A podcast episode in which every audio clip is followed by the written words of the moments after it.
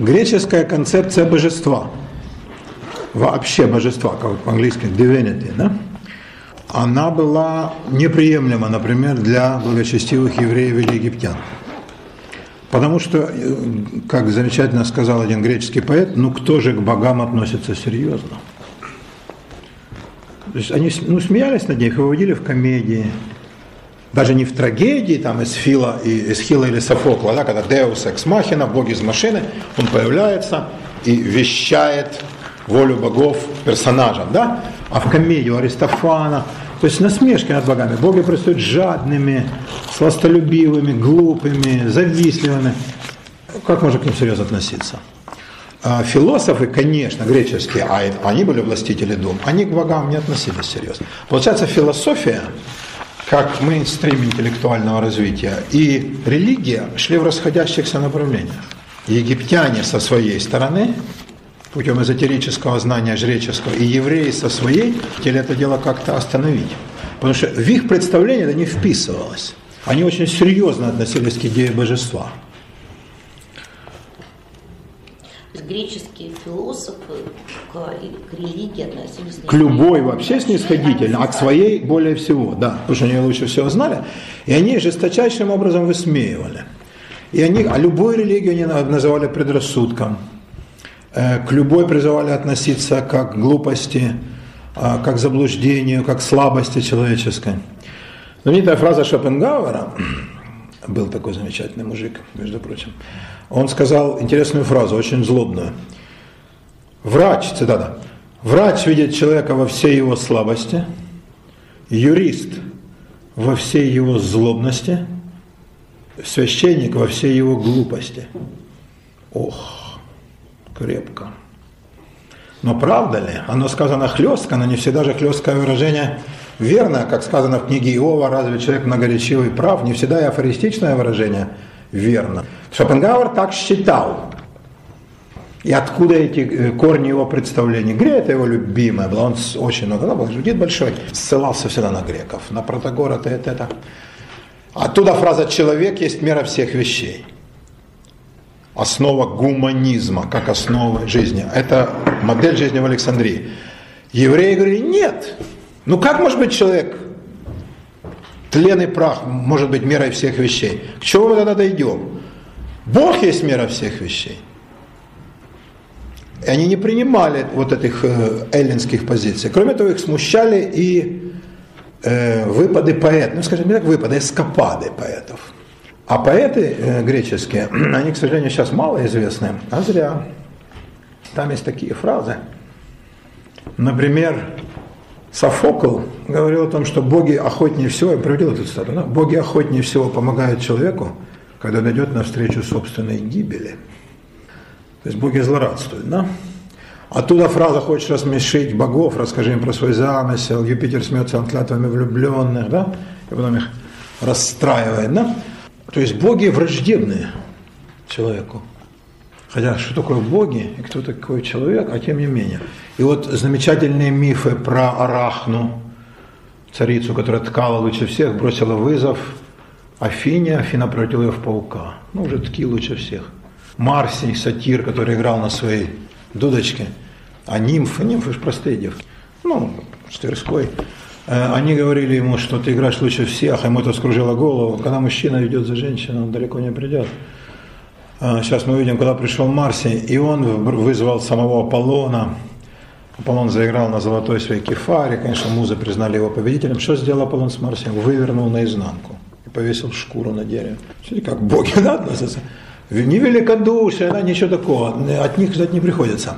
Такого, да, отношения богов к людям, которые выражали уже не философы, а поэты, э, это тоже как было тяжело принять еврейское представление было иным. Оно основывалось на Библии. Вот просто это, я не, не говорю одно хорошо, другое плохо, но они разные, они полярно разные.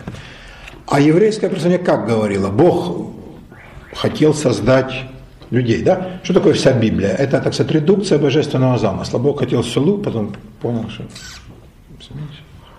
И в конце концов дошел, до, ну, как бы реалистически нас понимая, но дал свободу воли. И Бог вмешивается в историю и руководит. Например, он заключил союз с Авраамом. Ну разве греческие боги пришло бы в голову сюда мерзкой плотью заключать союз, то есть брать на себя какие-то обязательства перед людьми? А тут сама идея договора да, народа с Богом, она для иудаизма была коренной. Э, Бог э, выводил народ из Египта, когда Моисей пророк был во главе, с двумя столпами, столпом дыма и столпом огня во время. В основном-то шли по ночам, потому что днем в пустыне далеко не уйдешь. По ночам, когда зной спадал, и он, значит, так написано в книге Исхода, огненный столб, Амудга Эш, какой образ, да, шел впереди стана, и они шли за ним. Во! Вот такая идея грела еврейское сердце. Они говорили, конечно, Богу есть Он несопоставимо выше нас. И мы все в Его руке, как глина в длани горшечника, но Ему и сделано нас, Он любит нас. И для нашего же блага нас наказывает, как любящий отец. Но чтобы боги играли с людьми, злорадствовали, это не допускали. Бог может гневаться, но не саркастически ухмыляться, да? и не расставлять ловушки. Это два полярных мировоззрения. Кстати, мне кажется, это мое личное мнение, что реакция Иисуса из Назарета, вот такая вот крайняя, да, что Бог готов послать Сына на смерть, это, конечно, греческое влияние. Во-первых, что у Бога есть Сын, это чисто греческие вещи. По иудейскому представлению такого, конечно, быть не может. Но вы говорите, он как бы, да, полемизирует с тем э, окружением, в котором он вырос. А где же он рос? Назарет, Кейсария, Сипория. Это все греческие города были. Греческие, потому что было 10 Иградия, Декаполис. Была самая эллинизированная часть Палестины. Там греков было ого-го. И не только э, там, купцы, я думаю, попадались и учителя, и философы, и кого там только не было. И вот в ответ на эту концепцию боги смеются над нами, они злорадствуют, они хотят нам зла. Он говорит, нет, не может такого быть. Вы не понимаете природу божества. Бог настолько любит людей, что готов ради них послать своего сына на смерть. Это очень странная идея, да? Для греков странная, для евреев странная. Она могла родиться только на стыке культур. Как полемика с этими делами, да? Вот неверно вы все думаете, да, а Бог вон какой хороший. А вы э, возводите оно не напрасно, но потому что вы ваши комплексы, злобность вашу, зависть вашу и всю вашу гнусность проецируете на Бога. А он настолько далек от этих ваших делов. Вот даже до чего он может дойти, для вас же, которые смеются над ним и в своем ничтожестве даже не понимают его природы. Какая штука. Да. Ну и, конечно, христианство возникло на основе мессианских идей, разумеется, которые возникли задолго до рождения Иисуса, что они были уже в Ветхом Завете давным-давно, и оформились они в некий такой пласт представлений, кем Мессия может быть. Вот как бы ведя полемику, иной раз явную, иной раз скрытую с греками – а весь Танах, по большому счету, ну, вся, вся еврейская Библия, да, Ветхий Завет, это все полемика. А как всякая такого рода книга. Ведя полемику, возражения были э, такие. Бог не оставит народ свой и пошлет ему избавителя. Танах, еврейская Библия, со всем окружением, но кого они считали главным э, противником? Греков, конечно. Не римлян. Да, римляне вообще никто все. Римляне воинская сила, они когда-нибудь формулировали теорию. Вся их теория была дать в зубы. И все было поввести пару легионов, и все, и теория превращается в практику. А римлянах вообще никто всерьез не говорил. Полемика велась только с греками. Только с их э, философией, с их учением. Нет, конечно.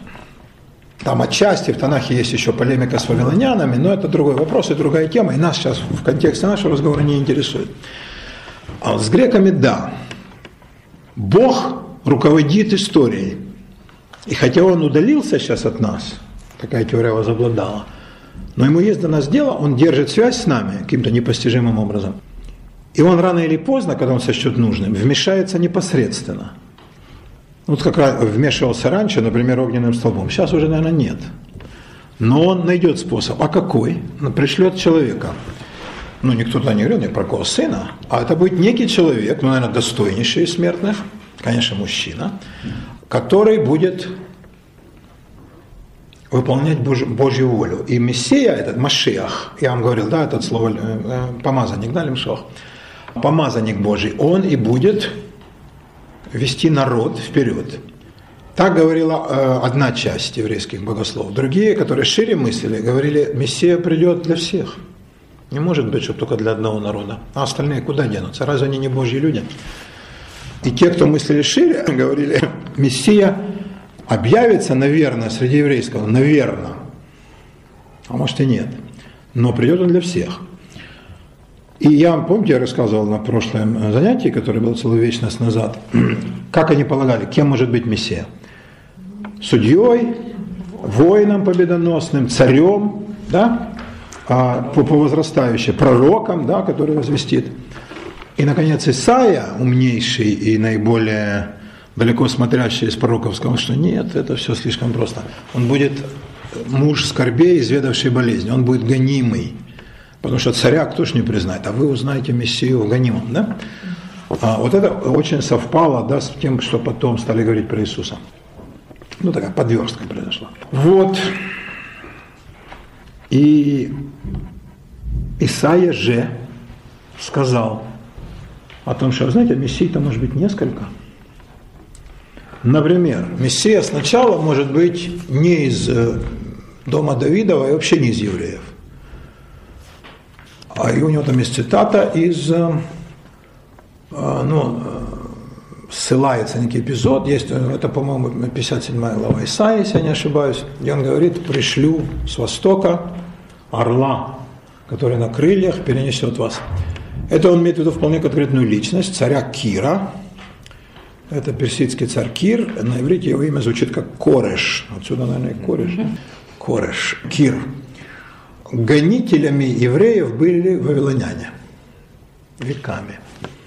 Вавилонская и Ассирийская империи, они постоянно приходили, разрушали храм, гоняли в Пополон, и это был бич Божий. А вот тут пришел перс и покорил царство Вавилонян знаменитая э, сцена из пророка Даниила, Даниила, да, по-русски Даниил, Даниэль, когда рука пишет на перу царя Алтасара, знаменитые три слова огненными буквами, да, «Мене текел упарсин». Э, «Мене» от лимно, лимнот, считать, взвешивать. Ты взвешен на весах, текел – шекель. Отсюда, кстати, моне от слова монит, такси, ты посчитан. Шекель ты взвешен, шекель валюта Израиля, ты взвешен на весах и найден легким. У парсин и персам тебя отдали. То есть это означало конец огромной эпохи человеческой истории. Конец города Вавилона как твердыни ассирийского Вавилонского царства. Ну, трудно себе представить, чем это сравнить новейшей историей. Ну, как падение Константинополя, обращение в Стамбул. Да. Пришли сверху персы и медяне, Кир был их царь. Всю политику, естественно, он пересмотрел. И, среди прочего, отпустил евреев. Сказал, возвращайтесь, отстройте храм. Сколько ж с ним пошло, скажите мне, вы же славные своим филосемитизмом, меня все время шпиняете, про вас слова плохого не скажи про евреев. Ну, скажите, сколько пошло? Ну, давайте, давайте, не стесняйтесь. Да, Сережа известный филосемит у нас, да. 5-6 тысяч. 5-6, нет, дело не в количестве, а в относительных цифрах, проценты. Галочка. Процент совсем мало. Там... А именно? Процентов 10, по-моему. Да, Галочка хорошо знает человеческую душу. Считает, как в открытой книге. Не более 10%. Ну что мытить, они хорошо живут. 90% сказали, куда какой-то хрен мы забыли. Да. Какой Иерусалим, вы что? Да, поэтому все эти сказки о том, что ах, мы плакали на реках, куда там план на реках вавилонских, евреи очень неплохо жили в Вавилонии. А в Персии зажили еще лучше. Потому что нужно было опереться Киру, царю толковому, но малограмотному. Такой толковый мужик от Сахи. Нужно было опереться на какую-то силу, кто был его естественный союзник? Ненавистники вавилонян. Кто лучше евреев? Все грамотные поголовно, лучше их не обманем. Заняли первые посты удержая. Куда они уедут? С каких ему? Да, кто там плакал на реку? Может, когда-то и плакали. Ну а так, конечно, большинство осталось. И жили там, Господи Боже мой, в гигантских количествах, аж вплоть до времен переворота в Ираке, когда к власти пришла партия Баас и замечательный парень Саддам Хусейн. Вы не помните, что с ним потом случилось? Ну, не только поэтому, конечно. И там массовый был исход иракских евреев. Ну, к этому времени уже многие оттуда уехали в другие страны. Но последние евреи из этих краев, которые назывались Вавилон, Ктесифон, Багдад, Ирак, в 20 веке произошло. Представляете себе? Они там жили-жили не, не, не думали, что когда придется уходить. Ой, а когда Кир а, вот сказал, Когда был Кир? идите, Нет, нет, нет, когда он им сказал, идите, кто их повел? Эзра и Нехемия. А, Повели их, Эзра в, э, в землю Израиля их повел. Не было пророков и не было даже священников-когенов.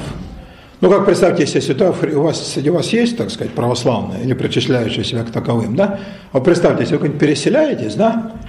Надо же причастие, там, таинство совершать. А нет священника. Ну, нет ни одного папа. А кто будет таинство совершать? Ангелы. Это проблема старообрядцев. Да?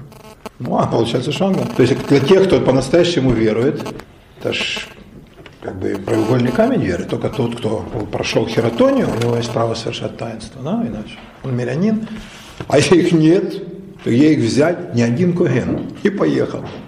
Скандал. Ладно, я вас не упрекаю. И кто возглавил? Возглавил даже не священник, ни коген и не левит. Эти остались, понимая свой интерес. Поехал писец от слова писать. Не белый писец, не полный писец, а писец в смысле тот, который пишет сакральные тексты, софер. Но это более важная должность, чем вы, возможно, думаете. Софер, э, ну, по-русски переводится как писец, а на самом деле правильный перевод – это считало. Это тот человек, который пересчитывает буквы в Писании. Знаток Писания до такой степени, что он знает, сколько в какой главе букв и знаков. Это надо дуреть, такие были. Реально. Да, да, да. Но вот, вот такой был Эзра. Тогда же все заучивали. Дебилизаторов не было, компова, и, и память у людей была очень даже развита. Так вот, Эзра, он был софер, ну то есть он знал Писание, он был книжник такой, по-русски, наверное, пишут Эзра книжник, ну что, как бы льстя ему, да? Или он ученый, он, он был начетчик, ой, суровый был мужик, вот это образец начетничества. И настроен он был люто изоляционист, он же приходил из Вавилона, где никаких правил не соблюдалось, и он их повел с целью вот теперь уже создать такое государство, которое вообще никому дверей не откроет. Но он не был администратор совсем, ну, то есть он, он умел только, он знал, как должно быть в теории, они много не построили. А там же запустение, а храм, а строить Иерусалим, ну куда? И Кир э, внял мольбам евреев и отпустил своего виночерпия, Нехемия. Ну, что виночерпие? Это человек, который отвечал за поставки к царскому двору. Этот парень знал, откуда ноги растут. Еврей Нехемия, который занимался снабжением. Этот был администратор. Вот они вдвоем подняли это предприятие, Эзра и Нехемия. Вот, по-русски Нехемия назван Неемией, ну, потому что буквы Х не было у греков. В книге Эзры и Нехемии все это написано. Отстроили храм, Эзра был лют, ой, лют. Он требовал, вот пришла с ним толпа, он говорил, все идемте, идемте, не конкретизируя, что их ждет. Он их привел, немножко отстроили храм, Иерусалим, стены, все, нормальная жизнь, ну, у них же грамота от царя и Нехемия. То есть, как бы, кто же их тронет? Это же юрисдикция персидского царя Кира. И тут он сказал, а вы знаете, ребята, соберитесь-ка к храму, я вам скажу слово Господне. Все собрались, а в Израиле зимой идут дожди. Нам в этом смысле в этом повезло. Было очень жарко и солнечно, но в принципе в декабре, в январе там жуткие дожди, холодные. И вот он специально выбрал день, когда дождь, чтобы толпу до костей. И говорил им три часа, как Уго Чавес и Фидель Кастро. Мы поняли. Нет, блин, вы послушайте. Я не уверен, что вы... А вот это вы... Да, нет, вот тут я вам разъясню. И к чему же сводилось всего разъяснение? Всем немедленно начать жить по закону. Кто нарушит субботу, смертная казнь. Кто выйдет э, в субботний день за стан. Ну, в общем, все там. Кроме того... А кто... Тортик это хорошо вколачивал. Да. Кто женат на иноплеменнице, да, иноплемяннице, на нееврейке, развестись. Я говорю, как? А дети? Нахрен детей. Как нахрен? Я вам сказал или еще постоим? Толпа, конечно, состояла из мужчин одних, ну, и то есть из тех, кто платил налог и служил в армии. И он сказал развестись всем немедленно. Все они... радостно подбежали. Не, не, не. они с некоторым ужасом, но так исполнены. Так заканчивается книга Эзры. То есть один из самых жутких примеров нетерпимости и национального изоляционизма. Вот прямо по-живому никаких дел. Он хотел создать, все равно ничего не вышло. Потому что изоляционисты всегда в любой стране, в любой нации терпят крах. Но вот у него была такая мысль. Это по поводу Кира. Почему Кира Исаия провозгласил Мессией? Потому что с помощью Кира отстроили храм Иерусалим. Это была революция. Никто, конечно, никто, кроме Исаии, не мыслил такими категориями. Но они были обычные люди, а Исаия великий гений. Это Исаия первый сказал, что Мессия может быть из неевреев. Это революция по тогдашнему времени. Это Исаия сказал, что Тара, закон, выйдет не с Синая, где она была дана в виде десяти заповедей, а с горы Сион. То есть Иерусалим становится местом закона и благодати. Революцию произвел человек теологическую. Так, на минутку. Исаия же сказал, Мессия придет для всех. Вы полагаете, что только для вас, это вы расслабьтесь. Возможно, кто-то из вас лучше, будет в авангарде, не то что все, но придут все в Иерусалим. То есть Иерусалим станет местом, это полностью сбылось, разве нет? Какие войны? А за что воевать? С нами был в группе замечательный парень, мужик, такой симпатичный Владимир, такой практический. И он спрашивал, а за что тут воевали все время? Это же, боже ты мой, непрерывно, три тысячи, а за хрена Ну, добро бы было что. Но ведь, ну реально, даже сейчас. Даже нефти нет. Да какая нефть, господи. Там и воды-то нет, все нормально. Конечно, нефть. Нефть только лишили верблюжью чесотку тогда. А какие кипели страсти? Значит, Исаия оказался прав. То есть это место рассматривалось как место, источник закона и благодати. Вот. Вот такая вот штуковина. Ну и Исаия сказал, что Мессию вы не узнаете сразу. Это же вы по глупости своей думаете, что Бог только и думает, как вам сделать приятное. А он совсем не так рассуждает. Это знаменитая его фраза «праздники ваши ненавижу». То есть все не так, ребята. А потом вы чем хвалитесь? Войной? Так вот настанет день, да? Все не так будет в этом мире. И когда придет Мессия, вы фигу знаете его. Потому что он в ваших глазах будет самый малый, ничтожный, гонимый. Вы будете плевать ему вслед. Вы не узнаете его. Поэтому вы бдите, смотрите внимательно, чтобы вам не просмотреть. Потрясающая концепция. Вот это выросло христианство, по большому счету. Значит, все коренится в Исаии. Ну, конечно, вы правы. Остальные пророки тоже молодцы. Я же не говорю ничего не худого. Но если сравнить их вклад, любимца вашего Еремея, Иезекииля, или даже Амоса, который, ну, может быть, второй по значимости пророк, и по красноречию, и по широте мышления, но даже Амос никакого сравнения не, не выдерживает с Исаией. Это был человек, который ну, помимо того, что поэтическое красноречие, Пушкин назвал красноречивейшим из людей. Попробуйте заслужить такой комплиментец. Кстати, не оспаривал Катенин, Грибоедов, тоже еще те ребята, да?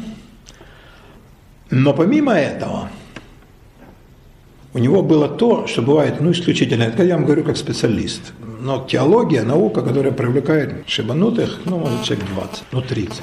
Никто давно, это давно она перестала быть царицей наук, как во времена Фомы Квинского, да, как вот, да, протестанты, католика.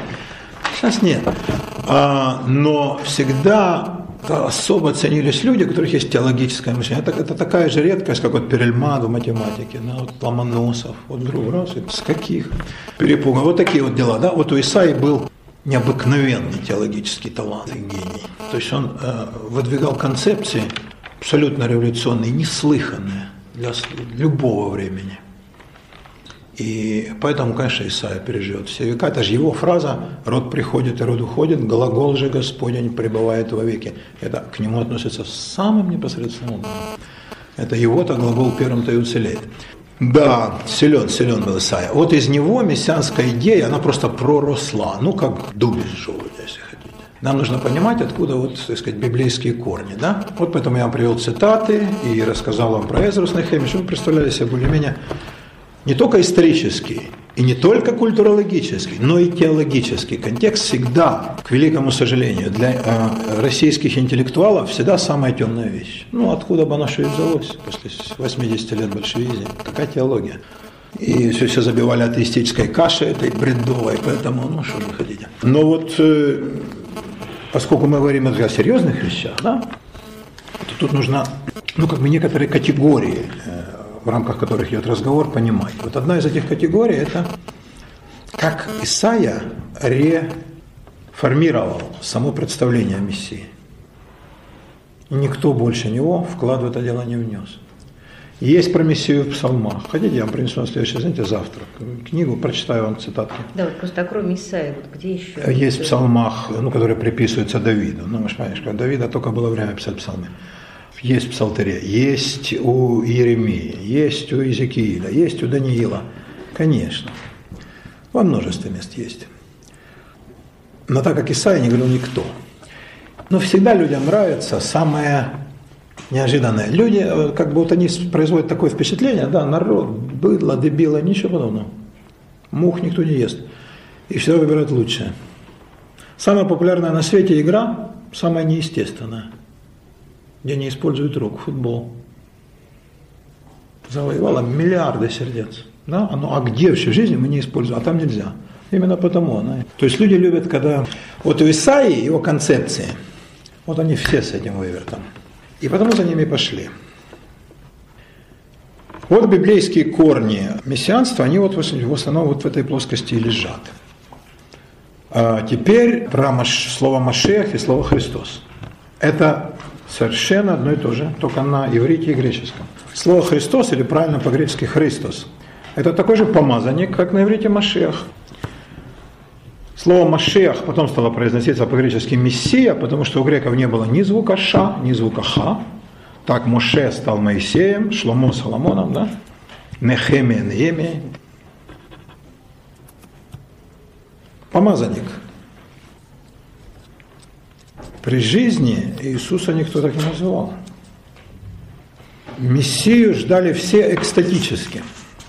Рассказывает Иосиф Флавий, рассказывает историк Юстас – рассказывают римские историки, греки, рассказывают римские, э, это самый надежный источник, римские хроники, которые писались как полицейские доносы, ну, как телеграммы, которые сейчас этот кадр опубликовал. Это не, не приукрашенное, а реально, что оно было, да? Как они думают про Карзая, про Корею, про Путина с Медведевым, про Сарка, ну про всех, да? То есть вот реально, как оно есть. Так вот, римляне, они что же так, в реляциях они там пытались, вот, благо римского законодательства распространено все народы, там все процветут. А реально писали там, эти ублюдки опять восстали, надо сделать то-то. И не стеснялись в выражениях. И вот в этом смысле это бесценное свидетельство римские донесения тайной полиции, войск. Например, произошел бунт. Сколько солдат посылать? Вопрос не праздный, да? Две когорты, три, легион, легион, представьте себе. А что такое перемещают войска? Это все, да, было вопрос ого-го. И вот видно, что тогда было в Палестине. Все бурлило. Не было дня, пишет Иосиф Флавий, чтобы не объявлялся Мессия самозваный. Не было дня, чтобы человек не говорил, я новый Моисей, я разделю на два Иордан. И входил в реку, за ним шла толпа, он тонул благополучно. Сейчас Иордан же как с шириной с этот стол, ну как комната, а было ого. Ну так пишет Библия, да, что там можно было. Ну это разобрали его потихоньку на орошение. А была широкая довольно река. Ну не Амазонка, ну вполне прилично. Были люди, которые говорят, вот они сейчас пойдут к римлянам, протянут руку, загорится Римская крепость, Антонио башня, все римляне падут, как бешеные псы. Куда нахрен? Первый же удар копьем. Кто были эти люди? Они, конечно, не были шарлатаны. Значит, получается, они были безумцы, рабы собственной идеи, мученики своей концепции, как всякие фанатики. Но они умерли за свою идею. Как они умерли? Кто-то утонул, пересекая воду, как Моисей. Думаешь, что сейчас она расступится, она как-то не поняла. Кого-то убили римляне, кого-то убили свои, кого-то многочисленная римская агентура, это же не очень запросто умели. В этом смысле они были большие молодцы. Такую империю управлять. Спецслужбы были прекрасные просто. Кстати, это у Булгакова хорошо сказал, там Афраний, да, который очень правильный человек, да, все понимает. И без него Понтий Пилат шагу не делал, что у него вся информация. Да. Ну, кого-то и казнили демонстративно. Какая была самая позорная казнь? Распятие, конечно. Леонид Александрович, это вот вы говорите, что Палестина бурлила именно на вот рубеже... Ну, на то, в, в тот временной отрезок, тот который мы потом отрезок, стали да. называть рубеж нашей... Они, конечно, ну, не так его Да, они тогда этого не знали. Вот именно в тот, в тот время. А, а почему именно тогда вот мессии пошли? Сейчас расскажу. Хороший вопрос. А был кризис. Был кризис всех институтов античной цивилизации. Что такое кризис институтов цивилизации, мне вам объяснять не надо. Вы как посмотрите вокруг. Как говорил Радищев, окрест взглянул я, и душа моя страданиями уязвлена стала. Да, вы слышали сегодня? В каком периоде, какой век это? Как, это начиная с конца первого до эры и кончая первым после. То есть ну, где-то 200 лет. Вы слушали послание Дмитрия Анатольевича? Не успели. Я плакал. Я плакал, на детях говорил. Я плакал. Ой, мамочка, только о детях кто-то говорит. Ну, в общем, ладно. Кризис институтов цивилизации вам понятен? Когда народ боится своих ментов больше, чем оккупационных властей. Ну, примерно так. А скажите, вы в суд бы стали обращаться? Ну, я говорю, так, вот такое. Это, вот она наблюдалась всегда. Кроме того, э, омерзительное ощущение исторической безысходности. Вот римский сапог навсегда наступил, Рим ты не скинешь, а куда ты его? Ну, попробуй скинь. Да, ну, победит восстание на 2-3 года. Это время, пока подойдут легионы из Британии. И все, и тогда труба всем. Никто, Господи, в Египте пытались восстать, и во Франции, в Галлии, как она называли. И парфяне, ничего не получилось. Рим давил все напрочь. Это пару из э, причин, которые составляют этот комплекс. Другой момент, более такой метафизический. Есть время, которое э, Ясперс, немецкий философ-культуролог, назвал осевым. Вот мы не знаем почему, определенные этапы в жизни человечества, они получаются как бы turning points, да, поворотные пункты. И вот в этот момент совершаются за, ну, относительно небольшой период времени, за сто лет, фантастические вещи, которые раньше за 500 лет нет, не было. Почему так? Мы тоже не знаем. Связано ли это с космосом, как предполагает Гумилев в своей теории да, пассионарности, или это божественное вмешательство, или еще какие причины. Мы не знаем причины, мы констатируем факт. Но осевое время есть. Но это просто прослеживается потому, какие события в этот период были. Причем везде, от Китая до Европы, в Индии, на, на Востоке, в, здесь в Палестине, да, везде все бурлит. Ну какой характер это принимало бурление в Палестине? Нас этот маленький регион интересует почему? Потому что оттуда же мессианство и пошло.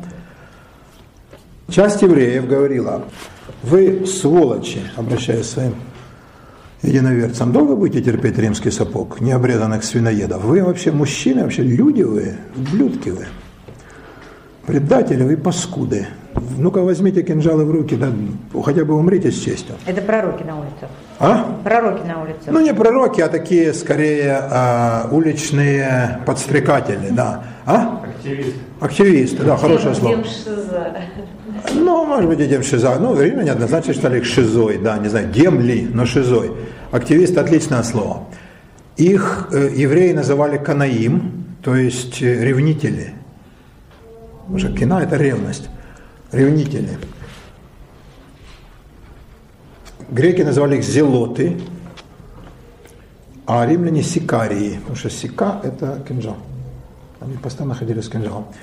Римлян они убивали редко, потому что это было стрёмно. Римляне могли и деревню вырезать, или полквартала, где произошло убийство солдат, без разбора. Мы же не знаем, кто из вас жиды, давайте мы всех кончим. А убивали своих, которых считали предателями и коллаборационистами. В толпе ткнул и убежал. И они сеяли панику и террор, реальный, совершенно. Вот эти Канаим, Зелот и Сикарь, это одна и та же группа. И за ними немало людей шли.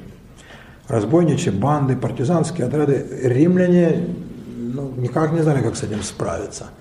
Ну, там же караваны, это же торговля страдает. Так, ну, убивают своих и ладно. Хотя это тоже нехорошо для общественного брожения. Но значит, вокруг караванов, там, караванных дорог выставляется стража, это же геморрой, это отвлекает войска, их надо содержать, а там мародерство. Ну, в общем, это трудно. Но с кем ты будешь говорить? Пытались перекупить, а они нет. Они, ну, они грабят, да, но это не, не цель их. Их цель – это дестабилизация и выгнать римлян свиноедов. Ну, с этим римляне никак не можно смириться. Другая часть говорила, э, ребята, все это ерунда. Ну, убьете вы там 15 римлян, хорошо, то там они вас убьют всех. Еще и родственников ваших, они это же все же под пыткой, вы все расскажете. Придут в деревню, вырежут семью, детей, родителей. Это разве путь? Все это ерунда. Э, сами не понимаете знаков, которые вам Бог посылает. Что такое Рим? Ну, как был Вавилон. Это жезл, наказывающий вас. Это секира при корне дерева. Это Бог так вас наказывает. Разве беременные что могли без Божьего произволения? Хорошая теория. Нет, конечно. Он просто, Бог за грехи ваши, тупость, которую вы, кстати, продолжаете вашими идиотскими убиваниями друг друга, Бог наказал вас так. А вы что, заслужите другого? Посмотрите на себя, вы же полны ненависти. Сенат хинам называется на иврите. Как ненависть бесплатно, просто так, да, вот такая, беспричинная, искренняя такая. Искренняя ненависть. Что я так ненавидит? Просто так. Вот такое чудное чувство, да? Очень хорошее нашли мудрецы выражение. Сенат хинам. Просто, да? Никакого резона нет, да? И вы думаете, что э, вы этим исправите поражение? Глупцы вы. Бросьте ножи, бросьте кинжалы ваши. Покайтесь и поймите, Бог не того требует от вас. И вот если вы исправитесь, так исчезнут римляне, как Вавилон исчез. Почитайте в Писании, да какой был Вавилон, город крепкий. А где он теперь? Ну где? И Рим также. Но вы же не читаете, идиоты. Садитесь с нами, мы все объясним. Это были фарисеи, которых, конечно, демонизировал абсолютно Новый Завет и э, христианская традиция. На самом деле, это были вполне приличные люди. Расскажу про них. Еще кто-то говорил, ребята, а что вас не устраивает время? Что вы уперлись, козлы вы? Кем вы хотите быть? Пастухами всю свою жизнь? Вот что не устраивает вас время? Дороги, которые они построили. Вы помните, какие дороги были? Сколько вы добирались? Вы посмотрите, все же мощеное. Да? И безопасно, если бы не вы, идиоты. Вас не устраивает, что в Антиохии, в Кесарии ярмарки обалденные. Вы же там сбываете... Что вы творите, кретины? Вы робите суп, на котором вы сидите. Это от большого вашего еврейского ума. Что вас не устраивает? Вам снизили налог. Разрешили молиться в храме. Паломничество. Никакая власть, вы же почитайте, никакая власть так не относилась.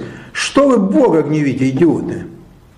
Что вам не разрешает Рим? В религиозной жизни все. Только платите налог. Так вам это западло. Придет же свой, втрое наложит. Вы же разве не знаете этого? Это были саддукеи, которые говорят, давайте жить по-человечески. Вообще к умным они говорили, ну что такое еврейская традиция? Ты хочешь быть как эти кретины? Пастухом, верблюдом, да, и нюхать их дерьмо? Это, по-твоему, и есть путь благочестия? Ты был в театре, что ты ругаешься? Ты пойди посмотри, как это прекрасно. Что ты говоришь, что это не надо? Ну, мало что не в нашей традиции, а корабли строить. Как по-твоему, если они такие идиоты, греки и римляне, завоевали бы полмира? Ты научись строить корабли, как они, оружие делать, административную систему, а потом будешь их ругать.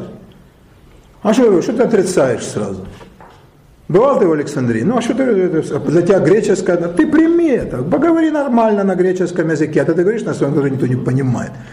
Да? Садукеи были сторонники не ассимиляции, а аккультурации.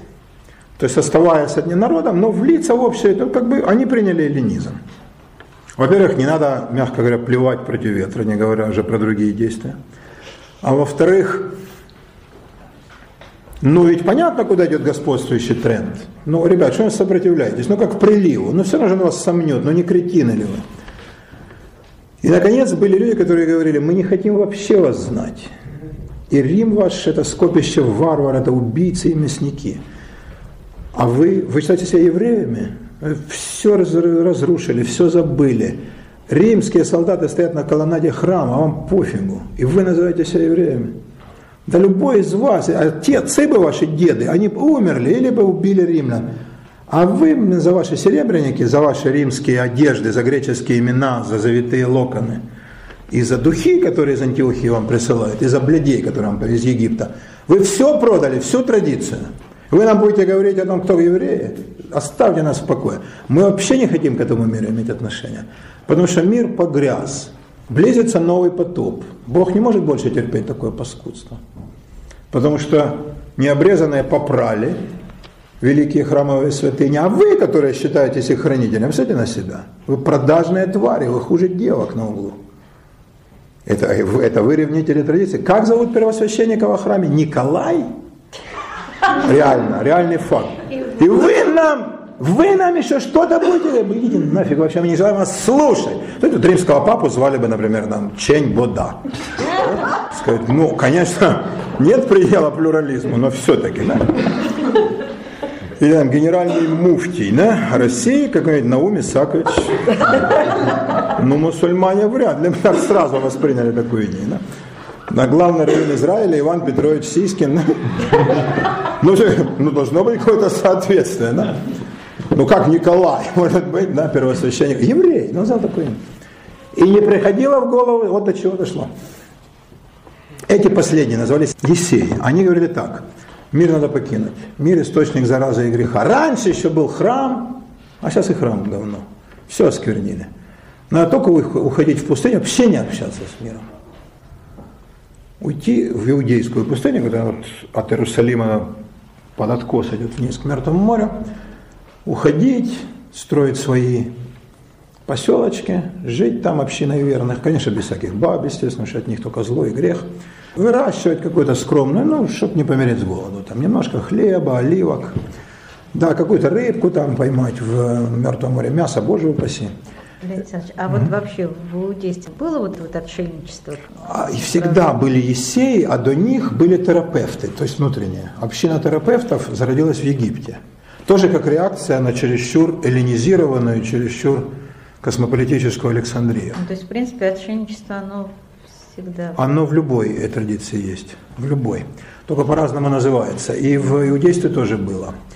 Люди, и... которые не принимают общее а что они не принимают? Э, тогда они не знали даже, чего они не принимают.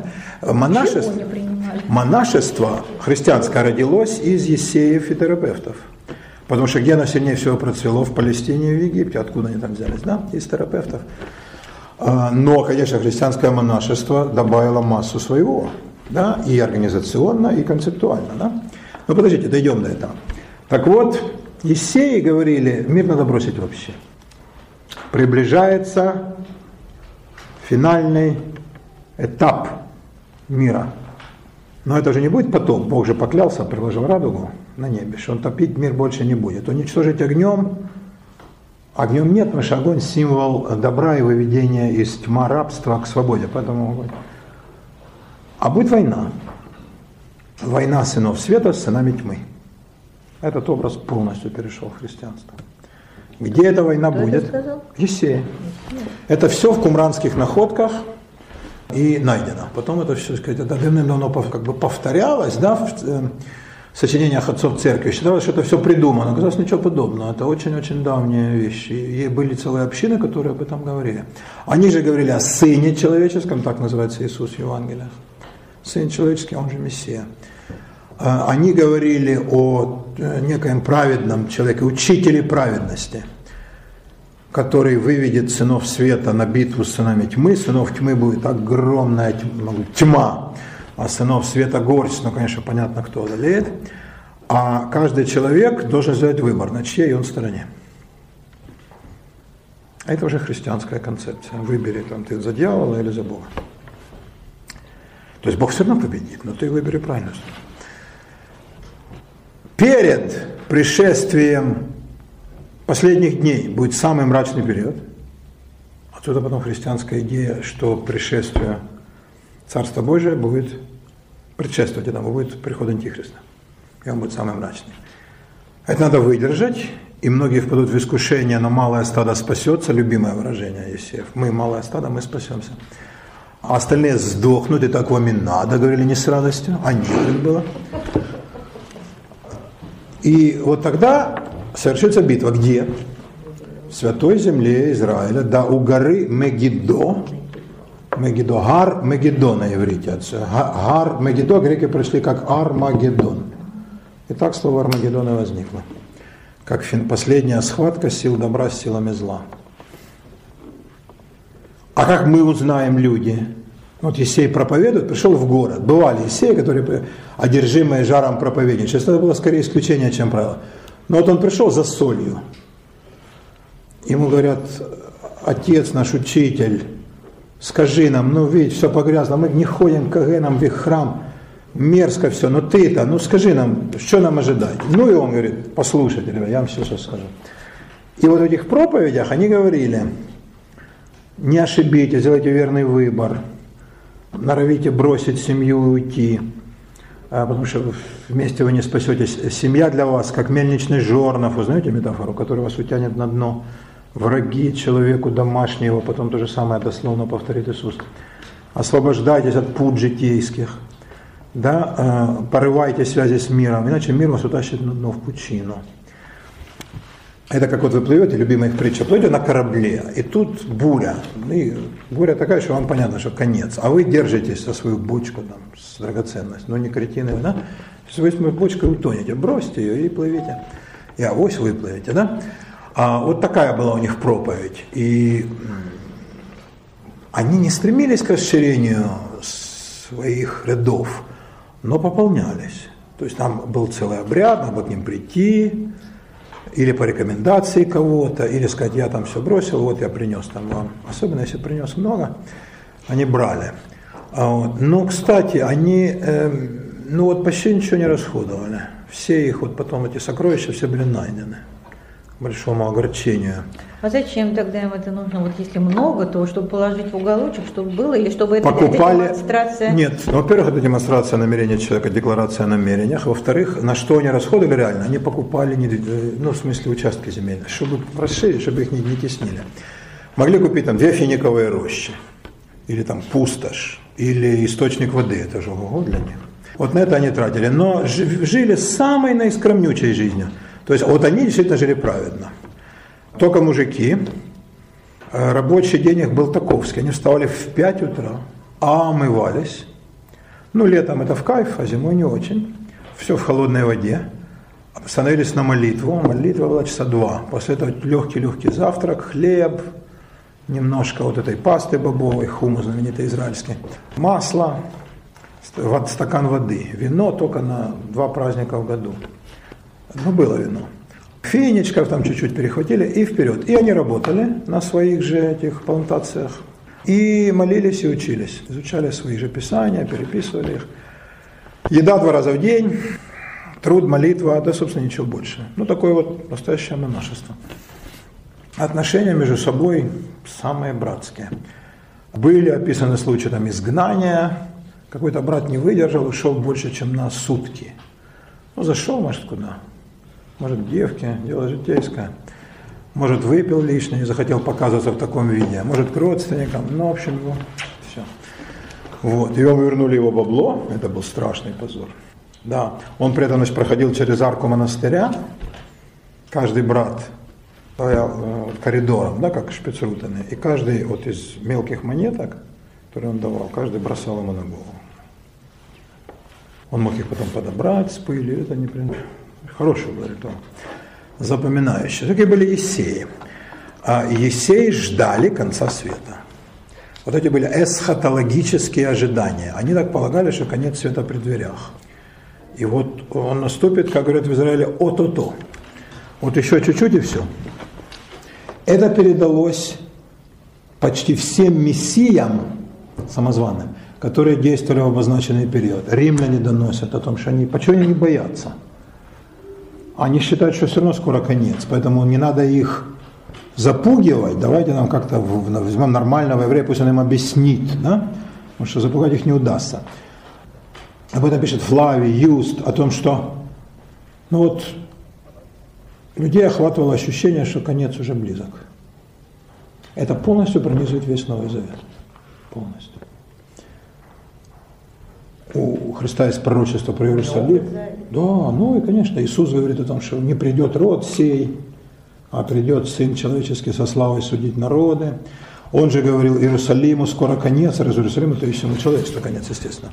Потому что для них Иерусалим это центр космоса. А кто в городе, тот уходи из него, а кто вне стен, не заходи туда, ибо там тяжко десница Господня легла на него. Ну, перечитайте. А вот эти эсхатологические настроения очень для Нового Завета характерны.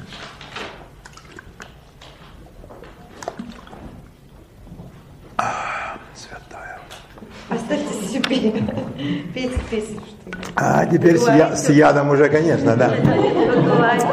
Теперь-то как с ядом, да. У вас горло болит, это слышишь. Это какое? Никакого горла вообще нет.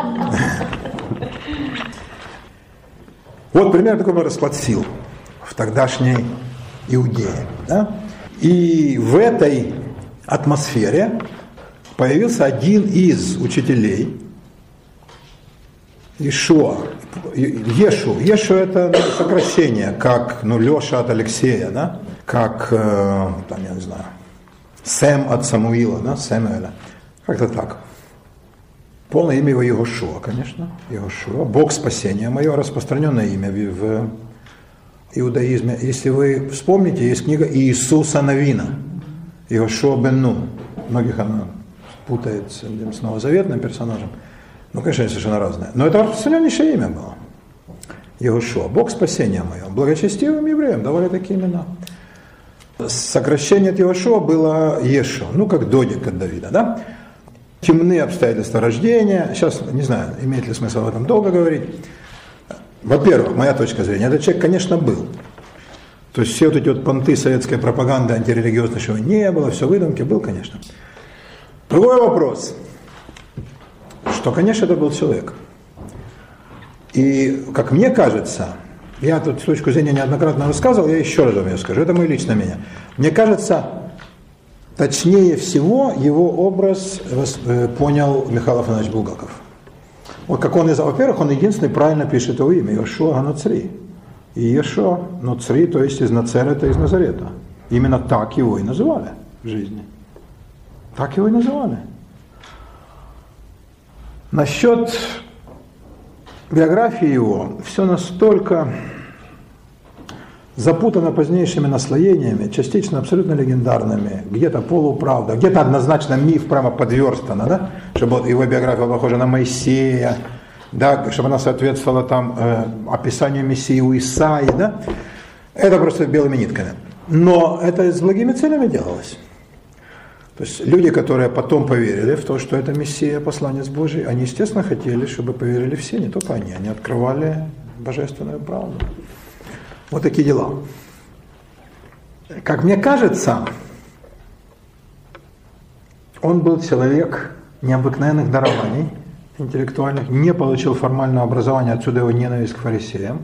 Фарисеи, прушим, отделенные, отделенные от народа, ученая элита, которая, как всякая ученая элита, презирала невежд, говорили между собой на иврите, который тогда уже вышел из употребления, народ говорил на арамейском. Как ученая элита монахов в средние века говорила на латыни, а плебеи как хотят, да? Как дворяне в России по-французски, а мужик, извини. Так всегда так. Первый вопрос, который фарисеи задавали друг другу, учителя, кто твой учитель? Я думаю, что они задавали его много раз, и он никогда не отвечал. Разговор сразу прекращался. То есть, э, ну как вам сказать, ну, сейчас вы приходите в больницу, да, там как бы, если человек в белом халате, вы не знаете, а где вы учите, ну как бы автоматически, да. Ну, например, э, вот на Западе вы записываетесь к доктору на прием. Что первое висит у него в кабинете? Конечно, диплом, что вы знаете, не самозванец, это доктор Ковальский, он закончил там-то, тогда-то, все его там призы, все грамоты, все хреновины, там, сколько там количество трупов, насколько он уменьшил нагрузку на почву в родном городе, да? все там висит. А, все, что он закончил курс совершенства, все там есть. А как иначе? Ну, э, с этого начинается, этого нет. Вы скажете, черт, как-то вы сильно похожи на мясника. Вы правда, доктор? А вы выглядите, ну точно как носильщик с Киевского вокзала. У меня был такой знакомый. Я лучше пойду. Знаете, у меня гинекологическая проблема, мне кажется, вы не подойдете. Ну, тогда же не было такой формализации жизни, как сейчас. Сейчас на все бумажка. Первый вопрос, который задавали ученые, значит, ты учишь, да, вот он послушал, он сказал, ты интересные вещи говоришь. И тут на, на, переходил на иврит, а тут, а только учился. А как, с каких перепугов ты учишь вообще? Кто тебе дал полномочия? Где ты этого наслушался? И тут начинался разговор, меня послал Бог, я сын и так далее. Я не знаю, говорил ли он такое. Он же недаром так часто спрашивает в Евангелии, за кого принимают меня? И мы там за Илью, за пророка, да? за Мессию. А иные говорят, что Мессия сын Бога живого. Да? Машеах бен Элохим, Элохим Хаим, сын Бога живаго. Так по-старославянски. Но сам-то он не говорит о себе, но как бы он намекает. Не исключено, что это они ему и внушили. Как-то еще Сталину внушили, что он солнце всех народов. Это тоже бывает. Представлял ли он действительно, что он Сын Божий? Я не знаю. В одном только месте это прорывается, это в молении о чаше в Гефсиманском саду, когда он говорит, а так нет. А, ну, правда, он говорит, я и отец одно, ну так отец. Сложные вещи для понимания. И личность его, она никогда не перестанет людей привлекать, поскольку это учение, не благодаря ему, я сейчас скажу, но учение, которое его именем названо, абсолютно перевернуло всю жизнь человечества. Просто коренным образом, радикально. Умер он трагически, естественно, да, 12 учеников, кому там он был нужен. И опять же у Булгакова как гениально схвачено. Понтий Пилат спрашивает его по Булгакову, а верно ли, что ты вошел через такие явские ворота, и тебя встречал народ, и было скопление людей, они кричали, тот говорит, я вошел и верно через это, но никто меня, конечно, не встречал, что никто меня не знал в Иерушалайме. Это святая правда. Да, но создателям Евангелия было невозможно написать, что никто не встречал. Поэтому они описали в преддверии праздника Песах, весеннего, также Пасхи, да? Пасхи, описали полностью один в один ритуал осеннего праздника Скот.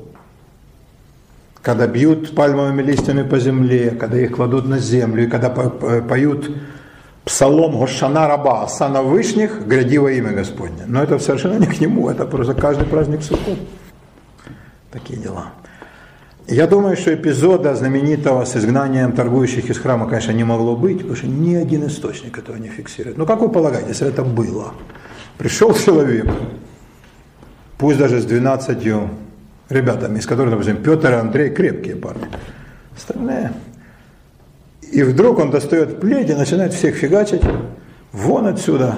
Ну, люди торгуют, у них коммерция, как бы думаете, что бы они ему сказали? О страже храмова. Да? То есть, ну, это совершенно невероятный случай. А тут они его послушались, разбежались. Дом отца моего превратили в вертеп разбойников. Какого отца? И как отреагировала толпа. А там же была индустрия благодати. Натурально. Всем торговали. Ну, это же легко себе представить в любом нынешнем месте. То есть его это могло искренне возмутить. Как множество благочестивых, вот те, кто уходил в Весей. Ну, что он мог сделать? Это абсолютно легендарный эпизод. Ни римляне, ни евреи не зафиксировали, что был такой человек, который устроил в храме подобное, ну, скажем, скандал, да? Да не дал бы никто. Но это имелось в виду вот именно Иерусалим, Иерусалим. Да, ну а какой был еще храм? Конечно, Иерусалимский. За что? Да? Ну, как бы, что такое говорил? И у Булгакова гениально схвачено, за что он пострадал. Он же говорил, что он царь иудейский. Именно это было написано, да? Иисус Назареором, Рекс Жудеором. Иисус Назаретянин, э, царь еврейский, иудейский. Это закон об оскорблении величия. Потому так напрягся еврейский Сангедрин, Синедрион. Потому что римляне вошли с вопросом, это ваш еврей? Понятия не кто такой. А он говорит, что он царь. Э, вот это серьезно. Вот тут не надо, зная, как Пилат не любил евреев, искренне. Сенат Хинам, просто так.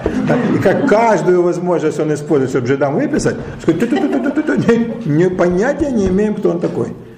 Да? И в фильме Гибсона, кстати, там великолепно сделано, кстати, прекрасный с теологической точки зрения фильм. Как все соблюдено. Там приходит Коген, из Сангедрина в полной как бы, форме, то есть для доказательства, что он не самозванец. И его спрашивают, знаешь этого человека? Нет. А кто он такой? А он говорит, что он царь иудейский.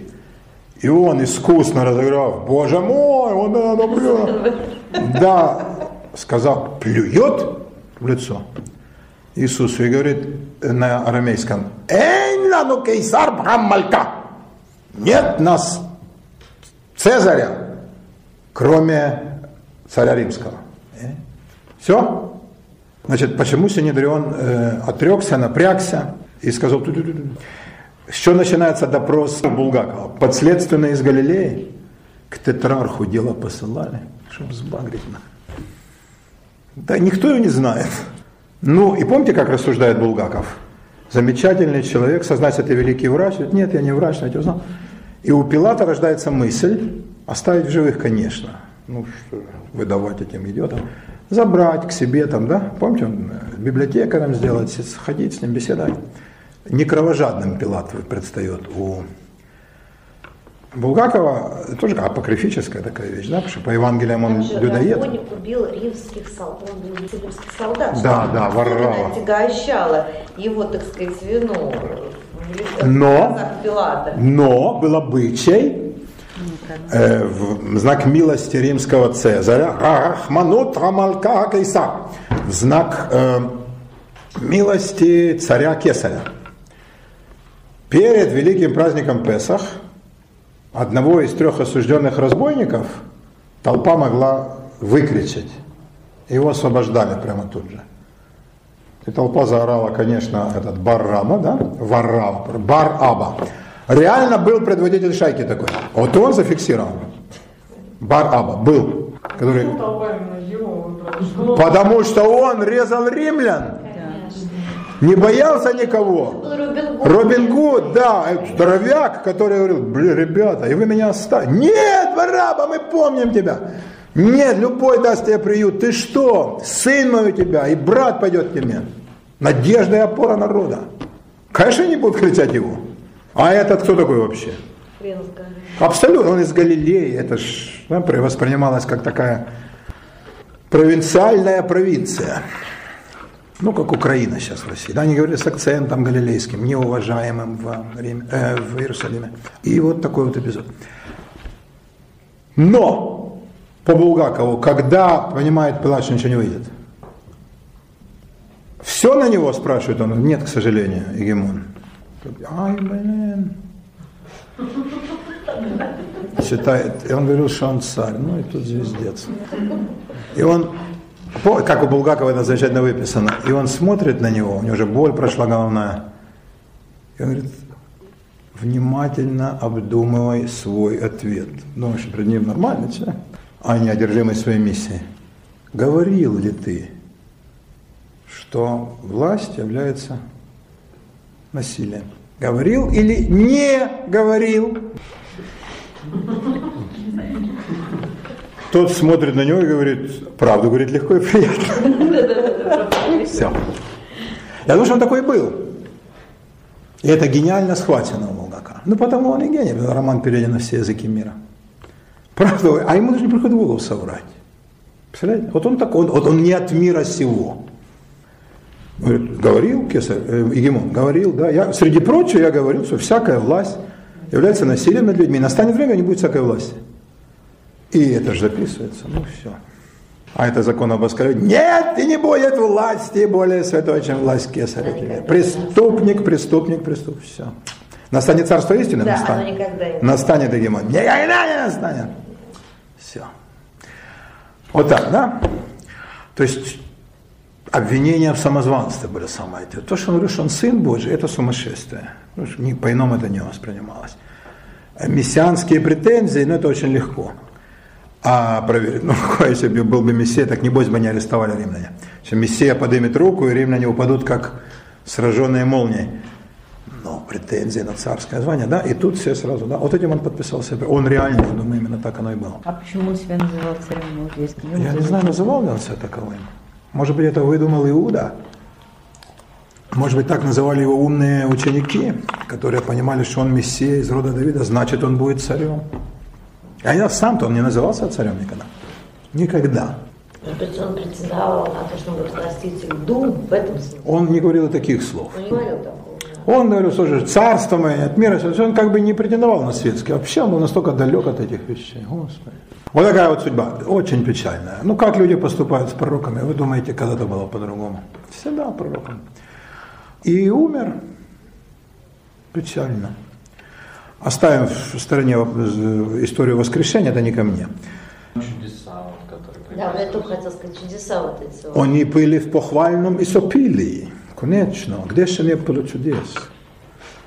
Как они же были? А Григорий Гробовой. Подождите, как он, как он там воскрешал, О, бесновал? это легко. Ну, коня, это как два факса вот услать. Ну, что такое воскресить, конечно. ну. Я думаю, это... Два, вино. Нет, секунду, давайте без Степ. Это я так ушел Степ. Но смотри, ты ведь серьезно, ну, какие воскресенья? Да? А он he didn't. Вот именно, как бы да. He didn't. Э, он не делал этого, конечно. Да и не мог этого делать. Я думаю, он был, наверное, неплохим врачом. Мог исцелять от подучей, то есть от эпилепсии, от нервных делов. Сказать вам правду, я один раз вылечил женщину, клянусь вам. Ну, конечно, вы можете не поверить. Я не произвожу впечатление самого правдивого человека. Например, Галочка мне верит, что я очень ценю. А, я, я рассказываю, это краткий-краткий эпизодец, и мы вернемся к нашему сюжету. Я преподавал Джуны. Помните, такая была Да. Виташвили? Ну, она был такой своеобразный круг, мне было любопытно, как клинический интерес. Не столько ради денег, хотя, может, без денег и не пошел бы, сколько ради интереса. Ой, какие люди там были. Ну, в основном, конечно, все понятно. Она – это та толпа, которая идет за любым, за дудочкой. И э, я что-то там говорил, я им рассказывал про эзотерические принципы. Ну, она довольно, как мне казалось, вполне академическая, я не претендовал, что я там какой-то... Почему-то три женщины, никогда же не знаешь, что женщины подумают. Да? Ты говоришь им, ну давай завтра все-таки встретимся, она понимает, что замуж прямо после. Каких хренов это имелось? И эти непредсказуемые случаи, никогда не перестаю женщинам потрясаться. Они почему-то подумали, что я тоже целитель. Клянусь вам, я этого не говорю. Ну, глядя на такую, ну тогда рожа была посимпатичнее. Борода была черная. Они ко мне подошли, и одна взяла, я был в пиджаке, она взяла меня, знаете, в, в дзюдо есть такой захват за кимоно с вывертом. После чего получается удушающий захват, такой асайкуми. Ап! И все. Вот она взяла меня, я понял. Захват за... И уже не снимается никак, только резать.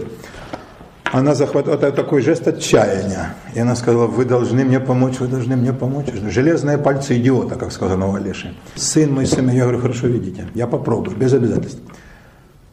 Привели э, мальчика, и какой-то такой мальчик странный показался мне. Как-то он так косин глазом, как-то я ему не поверил. Что он так глубоко болен, как-то он использовал свое положение. Я так посмотрел, я ему еще не сказал, а так посмотрел так с жидовским прищуром. Он так сильно сжался. Я подумал, ага, а это же еще с молодости. Знаешь, ты смотришь на человека и понимаешь, он будет драться или нет. И все. Да? И все решилось в первую секунду. Так же бывает и в любви, но там романтично. Да, тоже с первого все понятно. Да, так мы идем в планетарий, и никакие под шоколадки ничего не решат. И я подумал, ага, ты мой дорогой, это клиент. А у него он сдвинутый филиал такой. Я думаю, порез лицо, нерва, они похожи. А как-то он так странные такие телодвижения делает.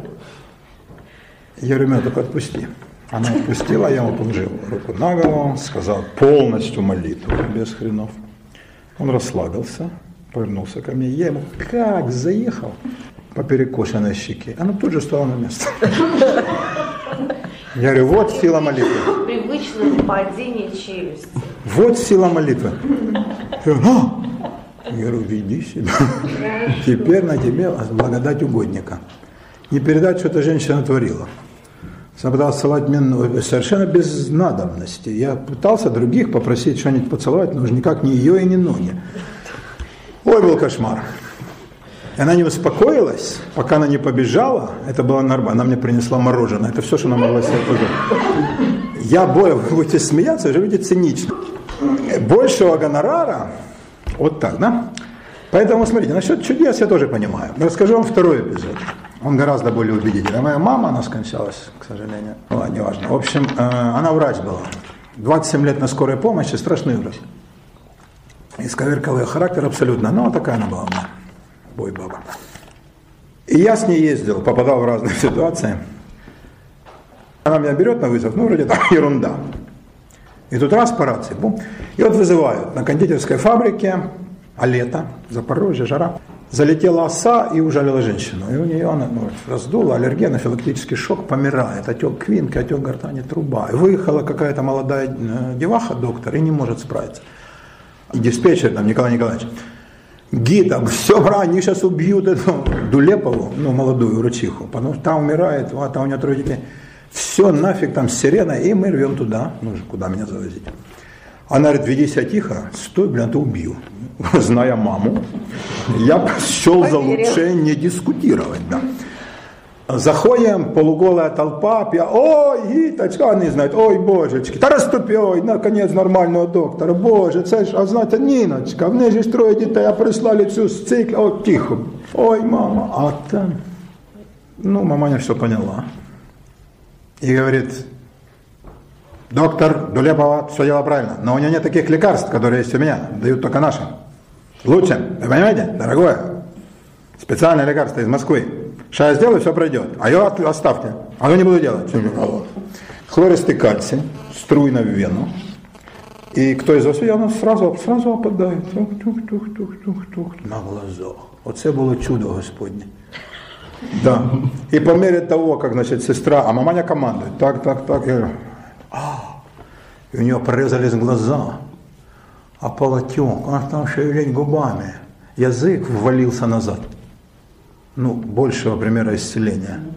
Можно ли себе представить? Чудо, народ, если бы она, мать сказала на колени, все бы рухнули. То есть вопроса не было. Да я был ма- маленький тогда, я бы им дал копоти. Да. Ой, бо, ой, мамочка, ой, великий до божечки. Це синок, іди сюди, дорогой. Що со мною було, в смысле нажратися, це страшне діло. Та з'їжишся, та бери з собою, ма, та бери конфет. Это Атас. И она, э, она жила прям под иглой, там же долго делается, да? И вот, ну, вот сколько там, полчаса, пока она, мать вытащила иглу из вены, то пришла в себя. И тоже плачет, и пытается, она говорит, молчите, молчите, Гиточка, Боже. І, значить, случай Господній, і, а що ж зразу не прислали жидовку? Розворачується з дороги, говорю, я тобі, блядь, дам жидовку. Извини, ну п'яниця, сука, та кота не обращайте. Візьміть конфети. Вот такие дела. То есть я был свидетелем двух чудес, как минимум. Как минимум. Понять это видел своими глазами. Ну и что я вам скажу про это все? Конечно, это чудо Господне. Я думаю, свои хлористые кальции были и тогда. Всегда А, пони- а он учился, почему не Фиг знает, где он был. Может, он был в Египте. Никто же не знает, где он был. Может быть, об этом говорит Евангелие детства. А вот скрыли, вот сочли нужным скрыть. Там и, и в Индии А может быть, он, ну, в Индии это, да. э, по-моему, это Нет, полная да, понты, да. но в Египте запросто. Египет, да. А в Египте, извините, школа жрецов, а пацан какой толковый. Может быть, он учился там, но он Палестина, в Египет, то да, только запросто, да. туда-сюда ходил. И он вполне, кстати, может быть, он стеснялся сказать, у кого он учился у жрецов египетских. И научился, может быть, очень разным вещам. Очень разным. В том числе и вот таким штукам, ядом, противоядием, потому что ну, у египетских жрецов было чему научиться. Да, я допускаю, что он собирал толпы, как в Нагорной проповеди, и столпа слушала. Что такое э, делить хлеб и рыбу и накормить там, да, пятью рыбами? Я думаю, что это никаких рыб не было. Он просто сказал, вы наелись. И они сказали, мы наелись. Однозначно, да? А я думаю, этими штуками он владел. Другой вопрос, он, может, не всегда хотел применять.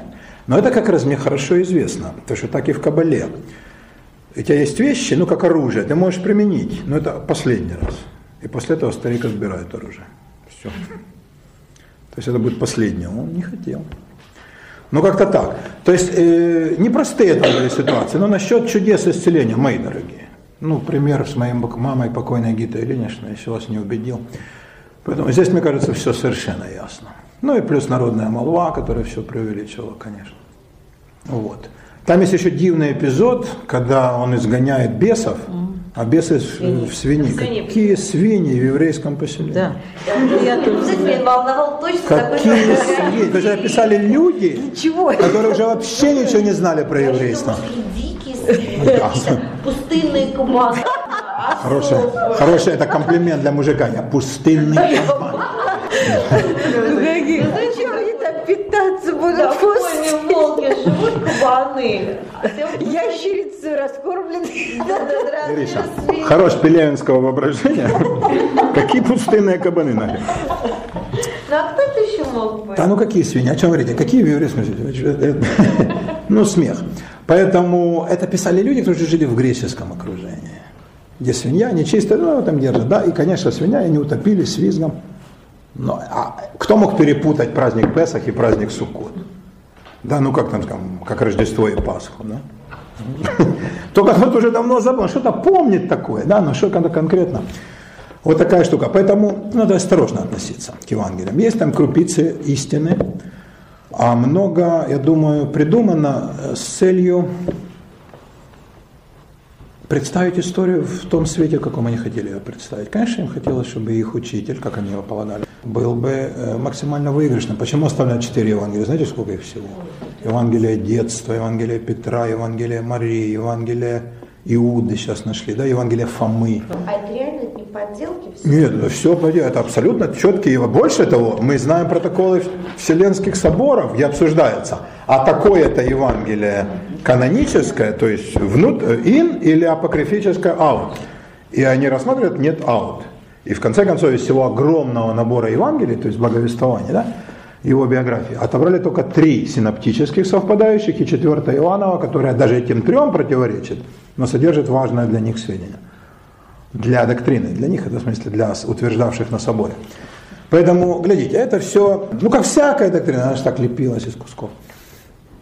Ну и э, возобладала идея, что он был Мессия. И полностью по Исаии народ его не понял, не принял, а Исаия же все идеи сбываются. Разве не сбылась идея, что из Сиона выйдет Тара, закон, и Слово Господне из Иерусалима? Сбылось. Да, а праздники ваши ненавижу, не отвернулся ли Господь от нас, а проклятие войне. Почему же это пророчество Исаии не должно сбыться? Там еще была фраза у него «се», по-русски переводится «дева в чреве приимет», и э, родит младенца Спасителя нашего, и нарекут ему имя Иммануэль, что означает «с нами Бог». Но нету в Писании у Исаии никакой девственницы. Там есть слово «алюма». Алюма – это женщина, а девственница – бетуля. Это четко. Там это тогда различалось, знаете как? Это сейчас потеряло значение, тогда ого. И за выход замужней девственницы, какие были последствия для самой девицы и для дома ее, это никому не позавидуешь. Поэтому что такое бетуля, девственница? І що таке алюма? Молодая дама, молодиця, кажуть на Украине. Это все четко понимали, в тексте алюма никакая не дело. Это уже подмена тезиса. Значит, получается, не он. И зовут не так, и мамаша не, не та. И... Не он, а аргон, другой инертный газ. Эм, ну, не он, конечно, но хотелось так. Я вам скажу честно, мою точку зрения, вернее, нельзя сказать честно. Я всегда говорю вам честно. Но не всегда откровенно, еще живое чувство, да. Я думаю, никто бы о нем еще не знал бы. Он был бы такой же безымянный, как перечисленные у этих, у Юстаса, и у Иосифа, и в римских этих, там какой-то еврей из города был. Они даже имен не. Для римлян были там какой-то еврейчик. Так же бы этот был. Никто бы его не заметил. Но Павел создал доктрину. А для Павла было принципиально важно, что это был Мессия. И уж Павел-то все сделал. Мне кажется, кто слепил это все, это был Павел, конечно. Образованный, грамотный, толковый, получивший блестящее образование по тем временам, вообще лучший из возможных э, человек. Почему он поверил? Бог его знает. Вот это знаменитый путь в Дамаск, да, Павел, Павел, за что ты гонишь меня, трудно идти против вражна когда он ослеп прозрел, было ли это вмешательство божественных сил, эпилептический припадок, как говорят некоторые, какое-то помешательство, близкое к паранойи, пограничное состояние. Психиатры при мне, я им показал кусок, я говорю, как это толковать? Восемь человек, толковейших людей. Такой был спор, что я уже пожалел, что я затеял это. Самая невинная точка зрения была, нормальный он или нет. Но в худшем варианте, конечно, они нормальные, только что это? Это паранойя, это шизофрения, это пролонгированная абсанция, да еще их-то все эти дикие термины, не берусь вам сказать. Но они не пришли к консенсусу. Но поверил. И вот это был ключевой момент. Реально ключевой момент был, конечно, не распятие Иисуса, а обращение Павла к очень странной доктрине, которую он же ехал искоренять. А он в нее поверил. И он-то, собственно, всю доктрину последующую создал. А чего показали психиатру? Кусок Чего? из, э, как же, из э, деяний апостолов про путешествие Павла в Дамаск. А, Из Нового Завета, да, книжку, да, они, конечно, не читали никогда. Я сказал, вот такая интересная книжка, да, Евангелие, да ладно. Я им прочел, и они как бы так, То есть это деяния апостолов. да, путь в Дамаск знаменитый. Ну вот это, вот, вот это был поворотный пункт. И Павел создал стройную доктрину, полностью опирающуюся на Ветхий Завет. С ссылками, с параллельными местами. Все по еврейской мудрости. Вот уж он-то озаботился. И те дальнейшие, которые шли, у них уже была мощная подпора в лице Павловой теологии. И они на нее опирались. Павел порвал с иудаизмом, сказал, мы отменяем все запреты и отменяем два главных как бы ну, столпа иудейской веры – обрезание и кашрут. Да. Бритмила и кашрут, да. Для иудеев это было невозможно. То есть это было неприемлемо. Ну, как вот сейчас христианцы сказали, мы вашу веру принимаем, но только в воскресенье вы верить не должны. А что тогда остается? А что тогда остается? Бред. Значит, евреи, естественно, говорили, нет, ребята, так мы не пойдем. И э, пошли разными путями христианство с иудаизмом. Для Павла принципиально было, э, чтобы Иисус был Мессией. И принципиально было, что Иисус был отвергнут. Значит, Павел порывает с э, иудаизмом как религией и с еврейством как этносом. И объявляет себя космополитом, человеком мира, но не с, не с Александрийской точки зрения, как Иосиф Лавий, а с другой. Но идея та же самая. То есть он говорит, у Павла есть э, знаменитые слова, они ну, как бы такой апофеоз братства. Кто э, обрезан, тот не, гор- тот не гордись, потому что евреи гордились обрезанием, это знак завета с Господом. А кто не обрезан, то не обрезывайся, ничего ты не приобретешь, Бог тебя и так любит. И несть ни обрезание, ни не обрезание, ни Эллина, ни Иудея, ни варвара, ни скифа, но все и во всем Христос, то есть Мессия. О, это новая философия. То есть это, конечно, это Александрийская идея единения, но не на гражданской, а на теологической основе. То есть это как бы э, соединение Александрийского эллинистического духа с новой мировой религией, которую Павел создал. Он, Павел отчетливо понимал, что он создает. Иисус, мне кажется, нет. Он, э, он говорит, я создан, послан, Иисус говорил о себе, для заблудших овец дома Израилева. Я пришел э, там только для своих, да, там знаменитая история с самаритянкой, а Павел нет. Павел для всех, обращается к афинянам, идет в Грецию, в Малую Азию, в Рим. А Посмотрите, сколько он объехал, да? Говорит на неплохом греческом, на хорошей латыни. Он же римский гражданин, его попробуй тронь. А С евреями на иврите. Вот этот как раз знает, где учился. А помните у кого? У ног Гамалиила.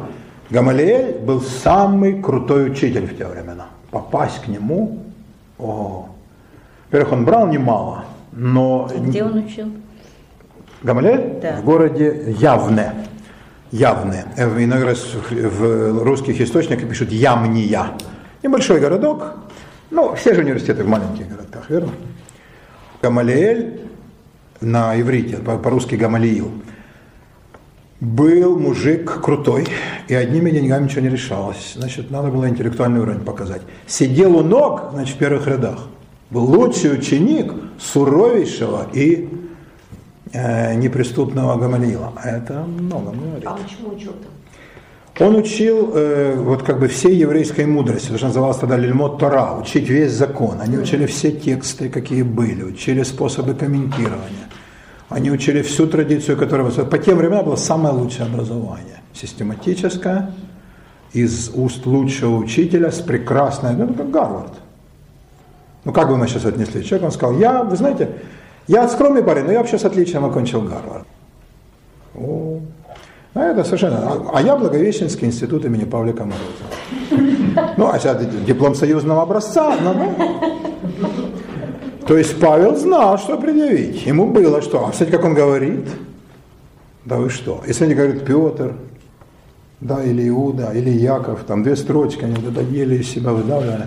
А этот, ого, это целый манифест. А почему тогда сохранился вот этот, э, ну, как бы, не могу сказать, поверить, но доктрина, что Иисус выделял именно Петра и говорил, что на нем будут стоять. А он Павла не знал? Павел-то Павел попозже. Почему Павел это в дальнейшем в своей доктрине не... Не, он очень даже использовал. Он потом к Петру пришел, и теперь Петр и Павел всегда вместе. К Кому он пришел? К тому, у кого была вся, э, все полномочия, все credentials от Иисуса. К Петру. Петр был уже старик, э, говорил он с трудом, но рыбак. Ну, как-то он вел там какие-то службы, когда тут приходит такой парень, как Павел. Они, конечно, но они же не, не было борьбы за первенство, они искренне. И Петр, который видел самого, да, носитель благодати, и Павел, который умеет все изложить. И все изложить на понятном языке, на любом уровне, и римской матроне, и греческому философу, и солдату, и еврейскому раввину, он все расскажет. То есть совершенно другой калинкор. Вот он-то доктрину создал. Погибли Петр Павел, Петра рас- распяли стремглав вниз головой, потому что он сказал, что для него невозможно умереть так, как его учитель. Да? А Павлу отрубили голову мечом, это была почетная казнь, как римскому гражданину, его не казнили постыдно, как разбойника, ему отрубили голову. Это воинское, любой римлянин почитал за честь умереть от меча. Ну и в Риме их обоих убили, а доктрина начала стремительно развиваться. И уже все те, кто пришли позже, они, конечно, уже опирались не на вот эти разрозненные, несогласованные, а иной раз э, противоречащие друг другу и очень слабые в полемическом отношении послания других апостолов. Они на- наперли на Павла. Посмотрите, сколько занимает Павел в посланиях, занимают остальные. Да? Ясно, кто опорный столб. И э, получилось, Вы имеете в виду Евангелие? да, да. Евангелие, но так некоторые называется Евангелие, вернее, скажем так, то, что называется Новый Завет в каноническом виде, состоит из трех частей. Это четыре Евангелия, три синоптических, Марк, Матфей и Лука, и Иоанн, который не синоптический, не вместе, а отдельно. Далее, вторая часть Нового Завета, это деяния апостолов, написанные, по-видимому, Лукой, по-видимому. Ну, наверное, и Павел прибавлял. И послания апостолов. Третья часть. В этих посланиях, они самое главное, теологическая штука. Э, Вы посмотрите, вот, ну, откройте просто дома Новый Завет и посмотрите по объему, сколько занимает Павел, сколько занимает остальные. То есть доктрину он все сформулировал в своем послании, правильно? Послание. В своих посланиях, совершенно верно, в своих посланиях. Он ее сформулировал, она стала ясной, не для всех приемлемой, но она стала ясной, логически не противоречивой внутрь. Ну там тоже были дикие вещи с точки зрения греков и евреев. Например, воскресенье, непорочное зачатие, один в трех лицах. Но это уже был вопрос другой. То есть это принимаешь, все остальные вещи, они выстраиваются. И что самое важное появилось? Жизнь на этом свете не имеет значения. Готовься к жизни в мире будущем. Павел, точно так же, как Иисус, говорит о том, что не придет род сей и явится Сын Человеческий. Когда его спрашивают, жениться стоит ли, он говорит, да лучше не надо, потому что все равно ж твои дети не переживут конца света. Уже скоро. Лучше так останься. Но, конечно, лучше жениться, чем идти в гиену огненную, то есть блудить. То есть, если не можешь, то женись. А, Но, в принципе, Павел стоит на той же точке зрения. Второе пришествие уже со славой, оно близко. И он в это верит. И он это проповедует. О том, что Мессию отвергли. Особенно это говорит к евреям. У него есть послание к евреям, написанное с исключительно злобных позиций. Но, как известно, кто так еще говорит с евреями, как они сами, да. Да, он говорит, ну, блин, ребята, я не завидую вам. И там у него, значит, э, замечательный есть пассаж. А ведь знаете вы, как с дурной травой-то э, бывает. Вырывают ее, и в печь она посылается. Впрочем, говорим вам это не с угрозой, а с братским увещеванием и с надеждой. Привет. Вот такие дела. И я думаю, эта вера была в них всех жива. И это, кстати, продолжалось еще лет, наверное, 150-200. Они ждали каждый день. И никак не участвовали ни в какой общественной жизни. Потому что они полагали, что вот тут, завтра может быть. Конца света. Да, да, да, да. А вот как-то он все затягивался и затягивался. И тогда они решили, видимо, как-то надо оттянуть его в будущее. Ну, надо как-то жить, да, и надо интегрировать. Э, Наступил перелом. Они это поняли где-то в конце второго столетия нашей эры, христиане. Они же получили мощную структуру. Они управлялись епископами. Кто такой епископ? Бдящий, часовой. Есть, иными словами, а, получается, что христиане до конца второго века нашей эры жили приблизительно как вот эти все ребята сегодняшний день, когда они там роют яму, в нее залазят и ждут там конца света. Ну, условно говоря. Ну, условно, именно так и Именно было. так и было, да? То есть они вели отшельнический образ жизни, какой сектантский, непонятно никому, вот как, ну, сегодня... ну, Как сегодня пензенские затворники. Пензенский затворник, совершенно верно. Именно так. Я, кстати говоря, когда мы ехали в Израиль, я именно такое сравнение и привел. Да, они были именно таковы. Я так они и воспринимались. Вы как относитесь к пензенским затворникам? Ну, с жалостью, да. Самое противное, я искоренить, а а другие говорят, ну, нас надо поговорить, там, доработать с ними, объяснить им. Но вы же не будете всерьез, да? Вот они вели такое, катакомбный реальный образ жизни. Они жили в катакомбах, они там, а как бы какой смысл? Да, с миром они не общались без крайней необходимости. Вот такая у них была жизнь. Потом они поняли, что, ну, так, это путь в тупик. Во-первых, их преследовали сильно. Обвиняя во всех грехах, иногда облыжно абсолютно, как это часто бывает.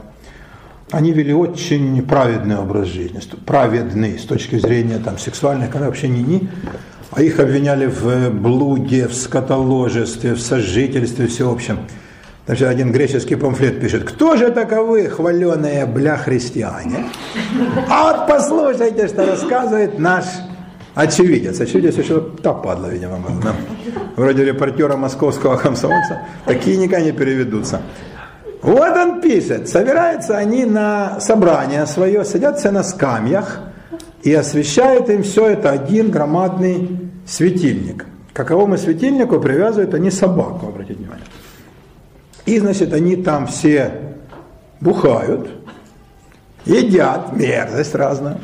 Да, младенчика могут разделать, да, от плоти живой едят. В общем, всякое непотребство, всякие паскудные вещи, от которых любой человек отвернется, скорпиона, жабу, вот, кал размешивают пожиже. И все это они, значит, употребляют с вином, кровью и всякой мерзости с пожеланием проклятий всему человечеству, и чтобы им всем поскорее, христиане, молились во спасение. Ну, все. После того, как они уже ужираются вполне для, по кондиции, они развязывают у собаки поводок, и она а, ставит перед ней миску с хавкой. И она устремляется к э, хавке и опрокидывает светильник. Как светильник опрокинут, так начинается свальный грех. И тут кто сгреб, Кто во что гораздо. во что гораздо. Кто сгреб, того и полюбил, да. И уж, конечно, никакого отказу, да, там и брат с сестрой, и сын с матерью, любимое дело для них. Да, э, ну и что там и такое творят вообще. Это очевидец пишет, да? И народ верил. Ну, это хрень, конечно, полная. Замечательно, что когда христианство в 313 году указом, эдиктом императора Константина стала господствующей религией, все те же вещи он стал приписывать своим противникам. Иудаизму, митроизму, языческим культам. В ноль один к одному. И стали, стало преследовать их с таким же абсолютно рвением, с каким до этого их преследовали римские императоры. Вот такая штука, к сожалению, произошла. Константин, человек вполне прагматичный, посмотрел, что империя находится уже в полном кризисе. К этому моменту уже спасти ее было нельзя. И он решил сделать радикальный ход. Хороший был менеджер. И он подумал так, на кого можно опереться вообще? Время вообще ни на кого. Ну, дерьмо, все прогнило. Все, народ спился, ужас был. Пили из свинцовой посуды, отравлялись. Через три поколения, э, дебилы, уроды. Это прежние римляне, потрясатели вселенной. Значит, на- нормальных людей можно было найти в Малой Азии. Там были греки, каппадокийцы, всех назвать их римляне ромеи. Создать новую общность. Э, Столицу перенести из Рима в Византиум, назвать его скромно Константинополь. Ну, а что скромничать? И оттуда править. А Рим пусть идет, ну, обречен. А, а там еще можно продержаться, очень неплохо продержаться на Востоке. Там ресурсы, там люди нормальные. А кто же будет главной силой в империи? Язычество ну, абсолютно загнило. Римская аристократия говорить нечего. Патриции эти ужас, ну а плебеи, ублюдки и мурло. Надо создать, мы же создаем мировую империю, ну Рим всегда такой был, мы же не собираемся возвращаться опять к этнической узости. Надо выбрать доктрину, которая бы говорила о мировом своем значении. Таковых было две из главных. Это митроизм, религия римских легионов, где богом был Митра, бог непобедимого солнца. Воинские братства, купание в крови жертвенного быка, поедание нам этой кусков сырого мяса, братство крови, меча, воинских песен, доброго гомосексуализма и всех прочих воинских ритуалов, там за нас, и за десант, и за спецназ. Э, Вот такая была религия. Но она э, как бы не дело национальных и сословных различий. И потом это религия воен- легионов, это же да, как бы, да, приятно, опира- опираться-то на что. А второе было христианство. И он сделал сильный ход. Он уперся на гонимых и подумал, они мне всем обязаны будут. Если я их при- приближу, эти генералы, ты же понимаешь, что дашь им власть, у него легион, ну долго я просижу на копьях. А тут я все заново создал, опричнина. Идея никогда не устаревающая. Петровское дворянство. Приблизь новый класс, он будет всем тебе обязан. Да? И вот на него смелый ход, но такой человек, как Константин, а это был крутой мужик.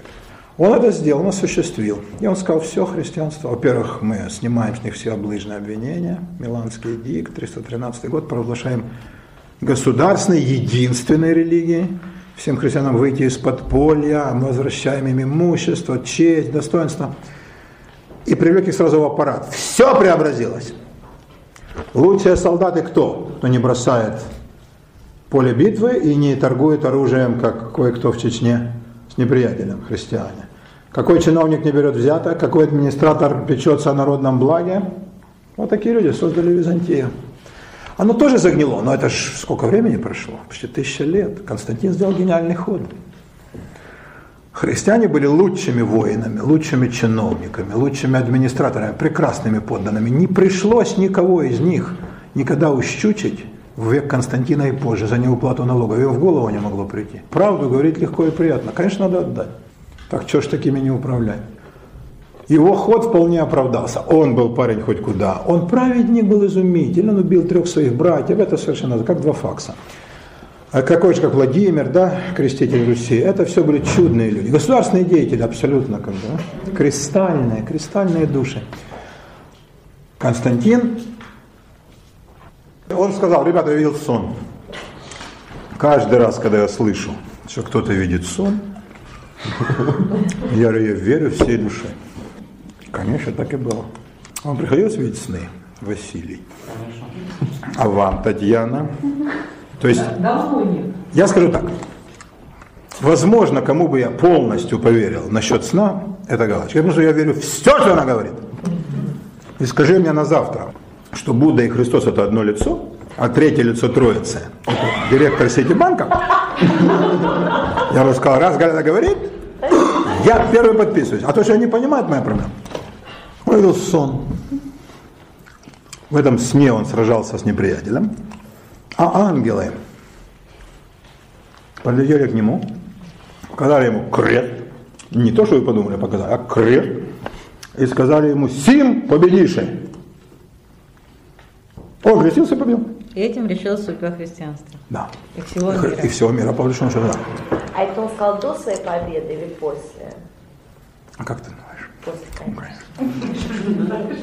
Не, ну мало ли, знаете. Не, нет, не, не мало ли.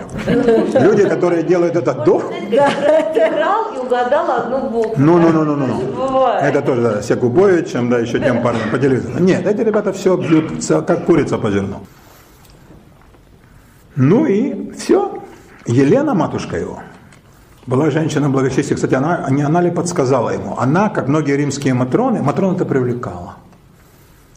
Вот сейчас говорят, мне был у меня знакомый епископ на Украине, греко-католической церкви, Андрій Ягема, дуже розумний чоловік.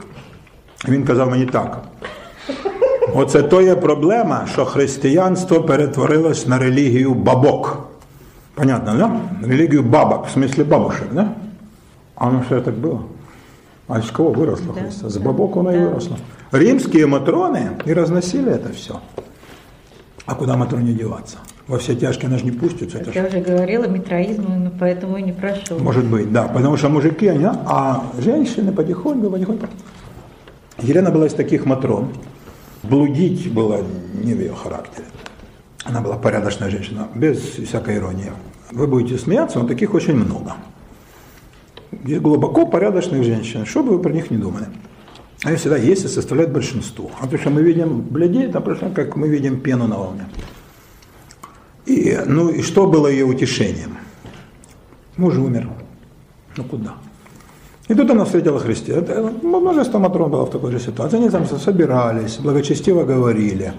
К ним приходили люди, которые жили праведной жизнью.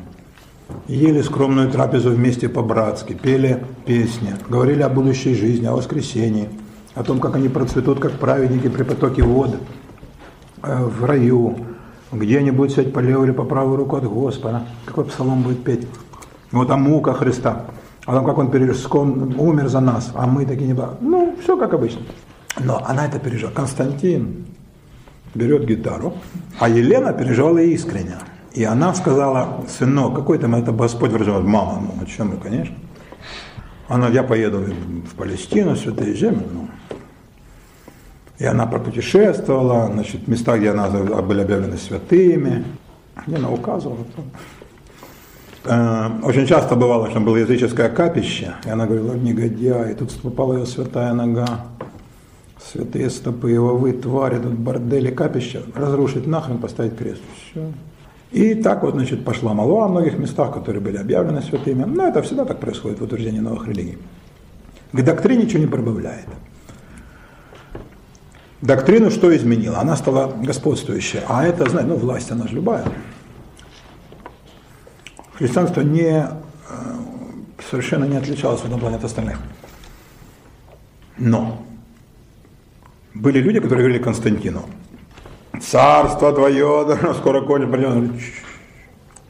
Много у вас таких, которые так думают? Да. А можно сказать, кто?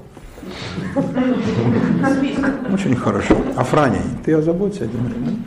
Хлеб, вода, благочестивые размышления. где-нибудь на острове. Были люди, которые говорили, кесарь, твое царство процветет, а сам ты, это о тебе написано в Писании. О, ну, садитесь, будем советоваться. И так вот возобладала, конечно, линия на государственную церковь. А кто не был согласен, уходили в скиты, в отшельники, в монахи. Монах Монос, он живет один. Государственное. Государственная религия? А посмотри вот что как бы происходит в Беларуси. Государство, которое все привилегии, весь чудовищный административный ресурс государства, да, которое давит противников не в диспутах, Спасибо. как раньше, да, когда ресурсы. нет как Павел, который приходил к Афинянам и говорил, вы же люди образованы, пусть выйдет из вас любой. И эти времена благостные давно прошли.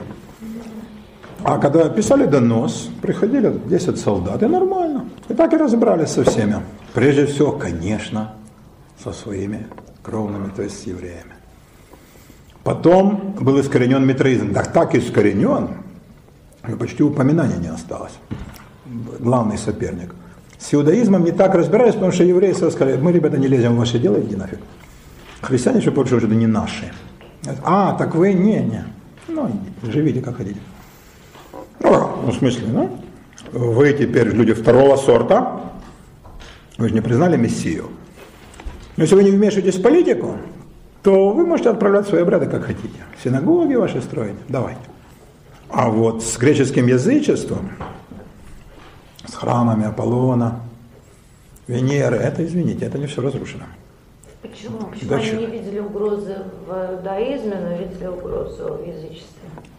Язычество могло сплотить огромные массы людей. А кого иудаизм мог Ну сплотить? да, там полторы да.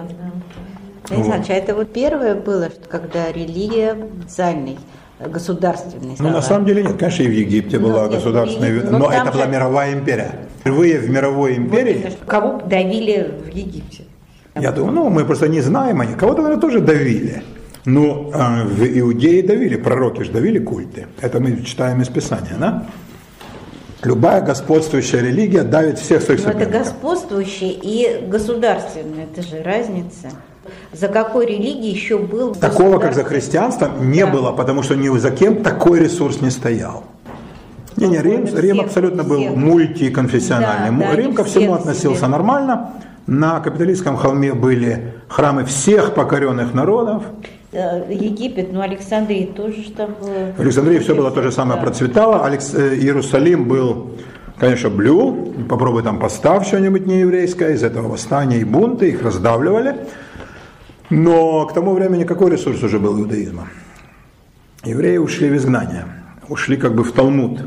Это отдельный разговор, поговорим на следующем занятии, сейчас просто мы не успеем. Это долгий-долгий разговор, как Мессия преломляется в еврейских источниках после библейских, в Талмуде, в Мишне, в комментариях, в Тосефте, очень интересно.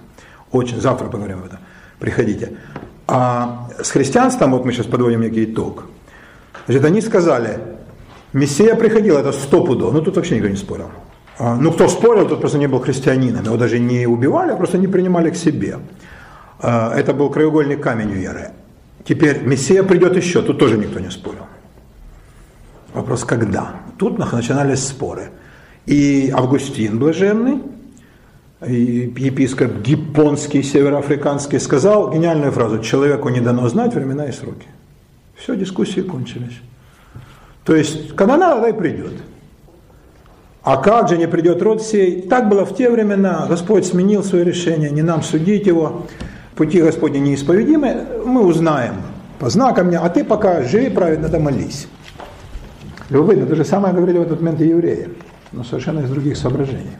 Ослабло мессиан напряжение. Может быть, кончилось осевое время, какое-то давление из космоса.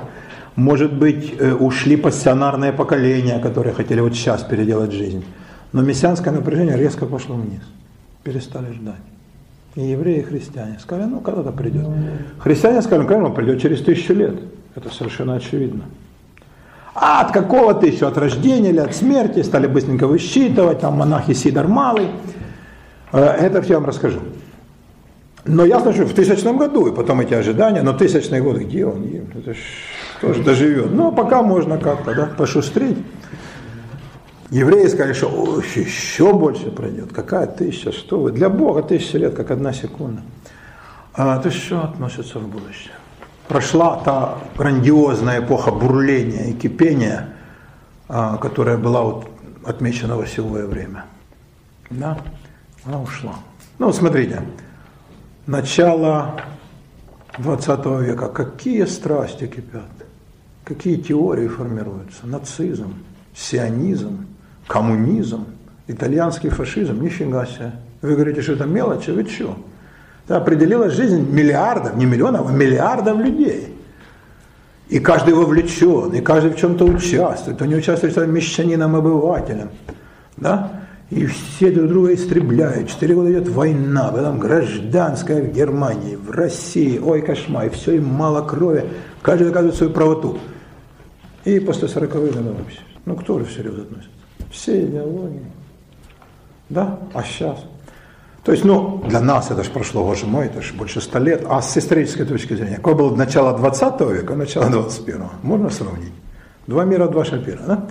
Абсолютный спад интереса к любым метафизическим вещам. Ну, кто сейчас ждет Мессию? Ну, горстка, над ними смеются все.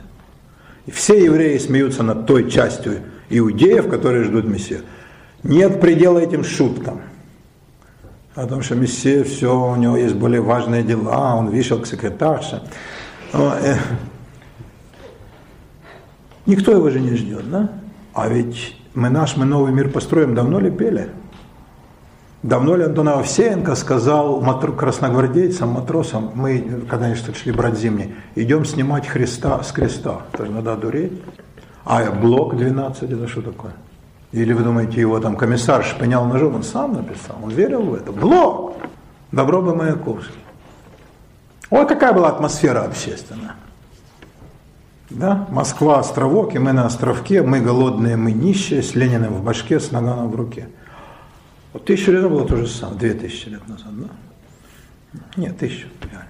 Повторяются осевые вот эти времена, да? Но нам повезло жить в эпоху полного, тотального, изумительного цинизма. Вот, может быть, это и лучше. И спасение. Да. Но брат не идет на брата, потому что любой брат спрашивает, за сколько? Да, и если мало дают, то какой смысл? Ну, я лучше так посижу.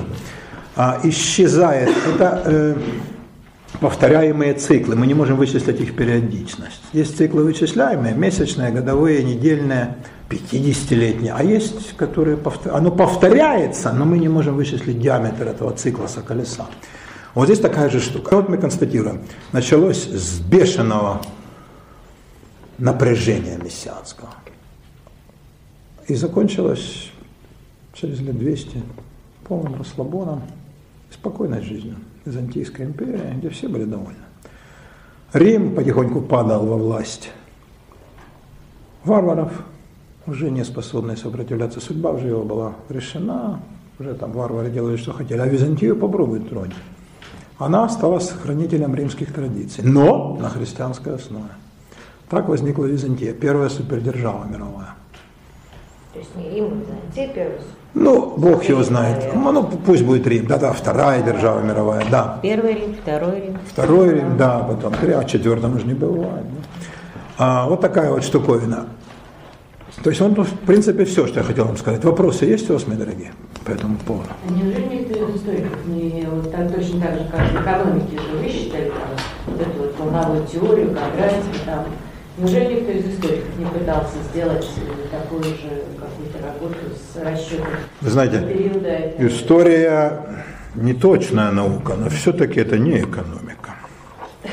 Да, есть хороший анекдот еврейский по этому поводу. Рабинович, вы знаете, что ваша дочь проститутка? А ваша. Не, ну все-таки. Есть, ну, экономика это совсем. Экономика, конечно, все может объяснить. После- Последний кризис ярчайшее доказательство. Да, и по- послушать этих экономистов, это прогнозы на вчера, это чудо. Поэтому эти все волновые теории, их можно свернуть трубочкой и в дальнейшем прямо в левое ухо. Да. А, Не верю я в это ни во что. История дескриптивная наука, она не знает, что лежит в основе исторических процессов. И честный историк это констатирует. Мы не знаем. Вот, а экономисты делают вид, что они все знают. Они знают точно так же, как Трофим Денисович Лысенко, но только делают вид, пыжатся, и, как говорил мой бесценный друг Саша, пукают в муку. Мессианская, в муку. Ну, это мы можем. Дай нам муку, и это мы изобразим. Но результат, когда мука сядет, будет тот же. Ничего, мы, знания наши не прибавятся от этого. Какие теории? Теории этих, знаете, сколько? И где им место все? Были же исторические теории. Последняя мощная теория была марксистская. Ну и что? Объяснила она что-то. Что же претендовала на всеобщность? Не так все идет. Мы не знаем. Очень многофакторная вещь история. А, Поэтому... Шаги командора. Нас арестовывать. Никто э, с точностью этого сказать, увы, не может. Еще вопрос. А почему Павел, создав такую мощную ну, как бы, вещь, доктрину, он был пальму первенства как бы Иисусу, а не себе как бы? Не, он же, он искренне считал его Богом и Мессией, для него такое даже в голову не приходило. Он поступил бы э, так, как вы говорите, Сережа, если бы он был ловкий политический манипулятор, а он нет, он был искренне он верующий. сам как бы искренне в это верит. Я думаю, да, абсолютно искренне. Он же отдал за это жизнь, полностью переменил образ жизни. Э, Конечно, искренне. Для него он служил этому, для него это было образом жизни. Он не хотел для себя никаких... э, Что он? Но тогда все это было немножко по-другому. Нет, сильно по-другому. Он ходил босой из деревни в деревню, что там он ел, тыквенный суп, кусок хлеба. Господи, боже мой. Для него, но он э, проповедовал Слово Божие. Для него это было самым главным. Как бы это он сказал, что он Бог? Конечно, Иисус. Слышали ли вы про Иисуса? Для него это было, он возвещал Слово Божие. Для него это не, э, было самым важным занятием на свете. Что могло срав- сравниться с этим? Все ерунда, за это можно и жизнь отдать. А никаких житейских благ он не хотел себе. Ему меньше всего, он, бы- он бы даже не понял, если вот мы ему сказали бы, Паша, что ты, о чем, ребята? Вы Что-то я не понял вас. Он бы искренне не понял. Абсолютно нет. Другие были люди. Другие были. Я вам рассказывал эпизод, расскажу его и уйдем. На первый Вселенский собор в городе Никея, ныне Измир турецкий, приглашались только священники и диаконы. Император Константин говорит, я хочу участвовать. Они говорят, это никак невозможно. Вы же мирянин, ваше величество. Кстати, такую ситуацию сейчас.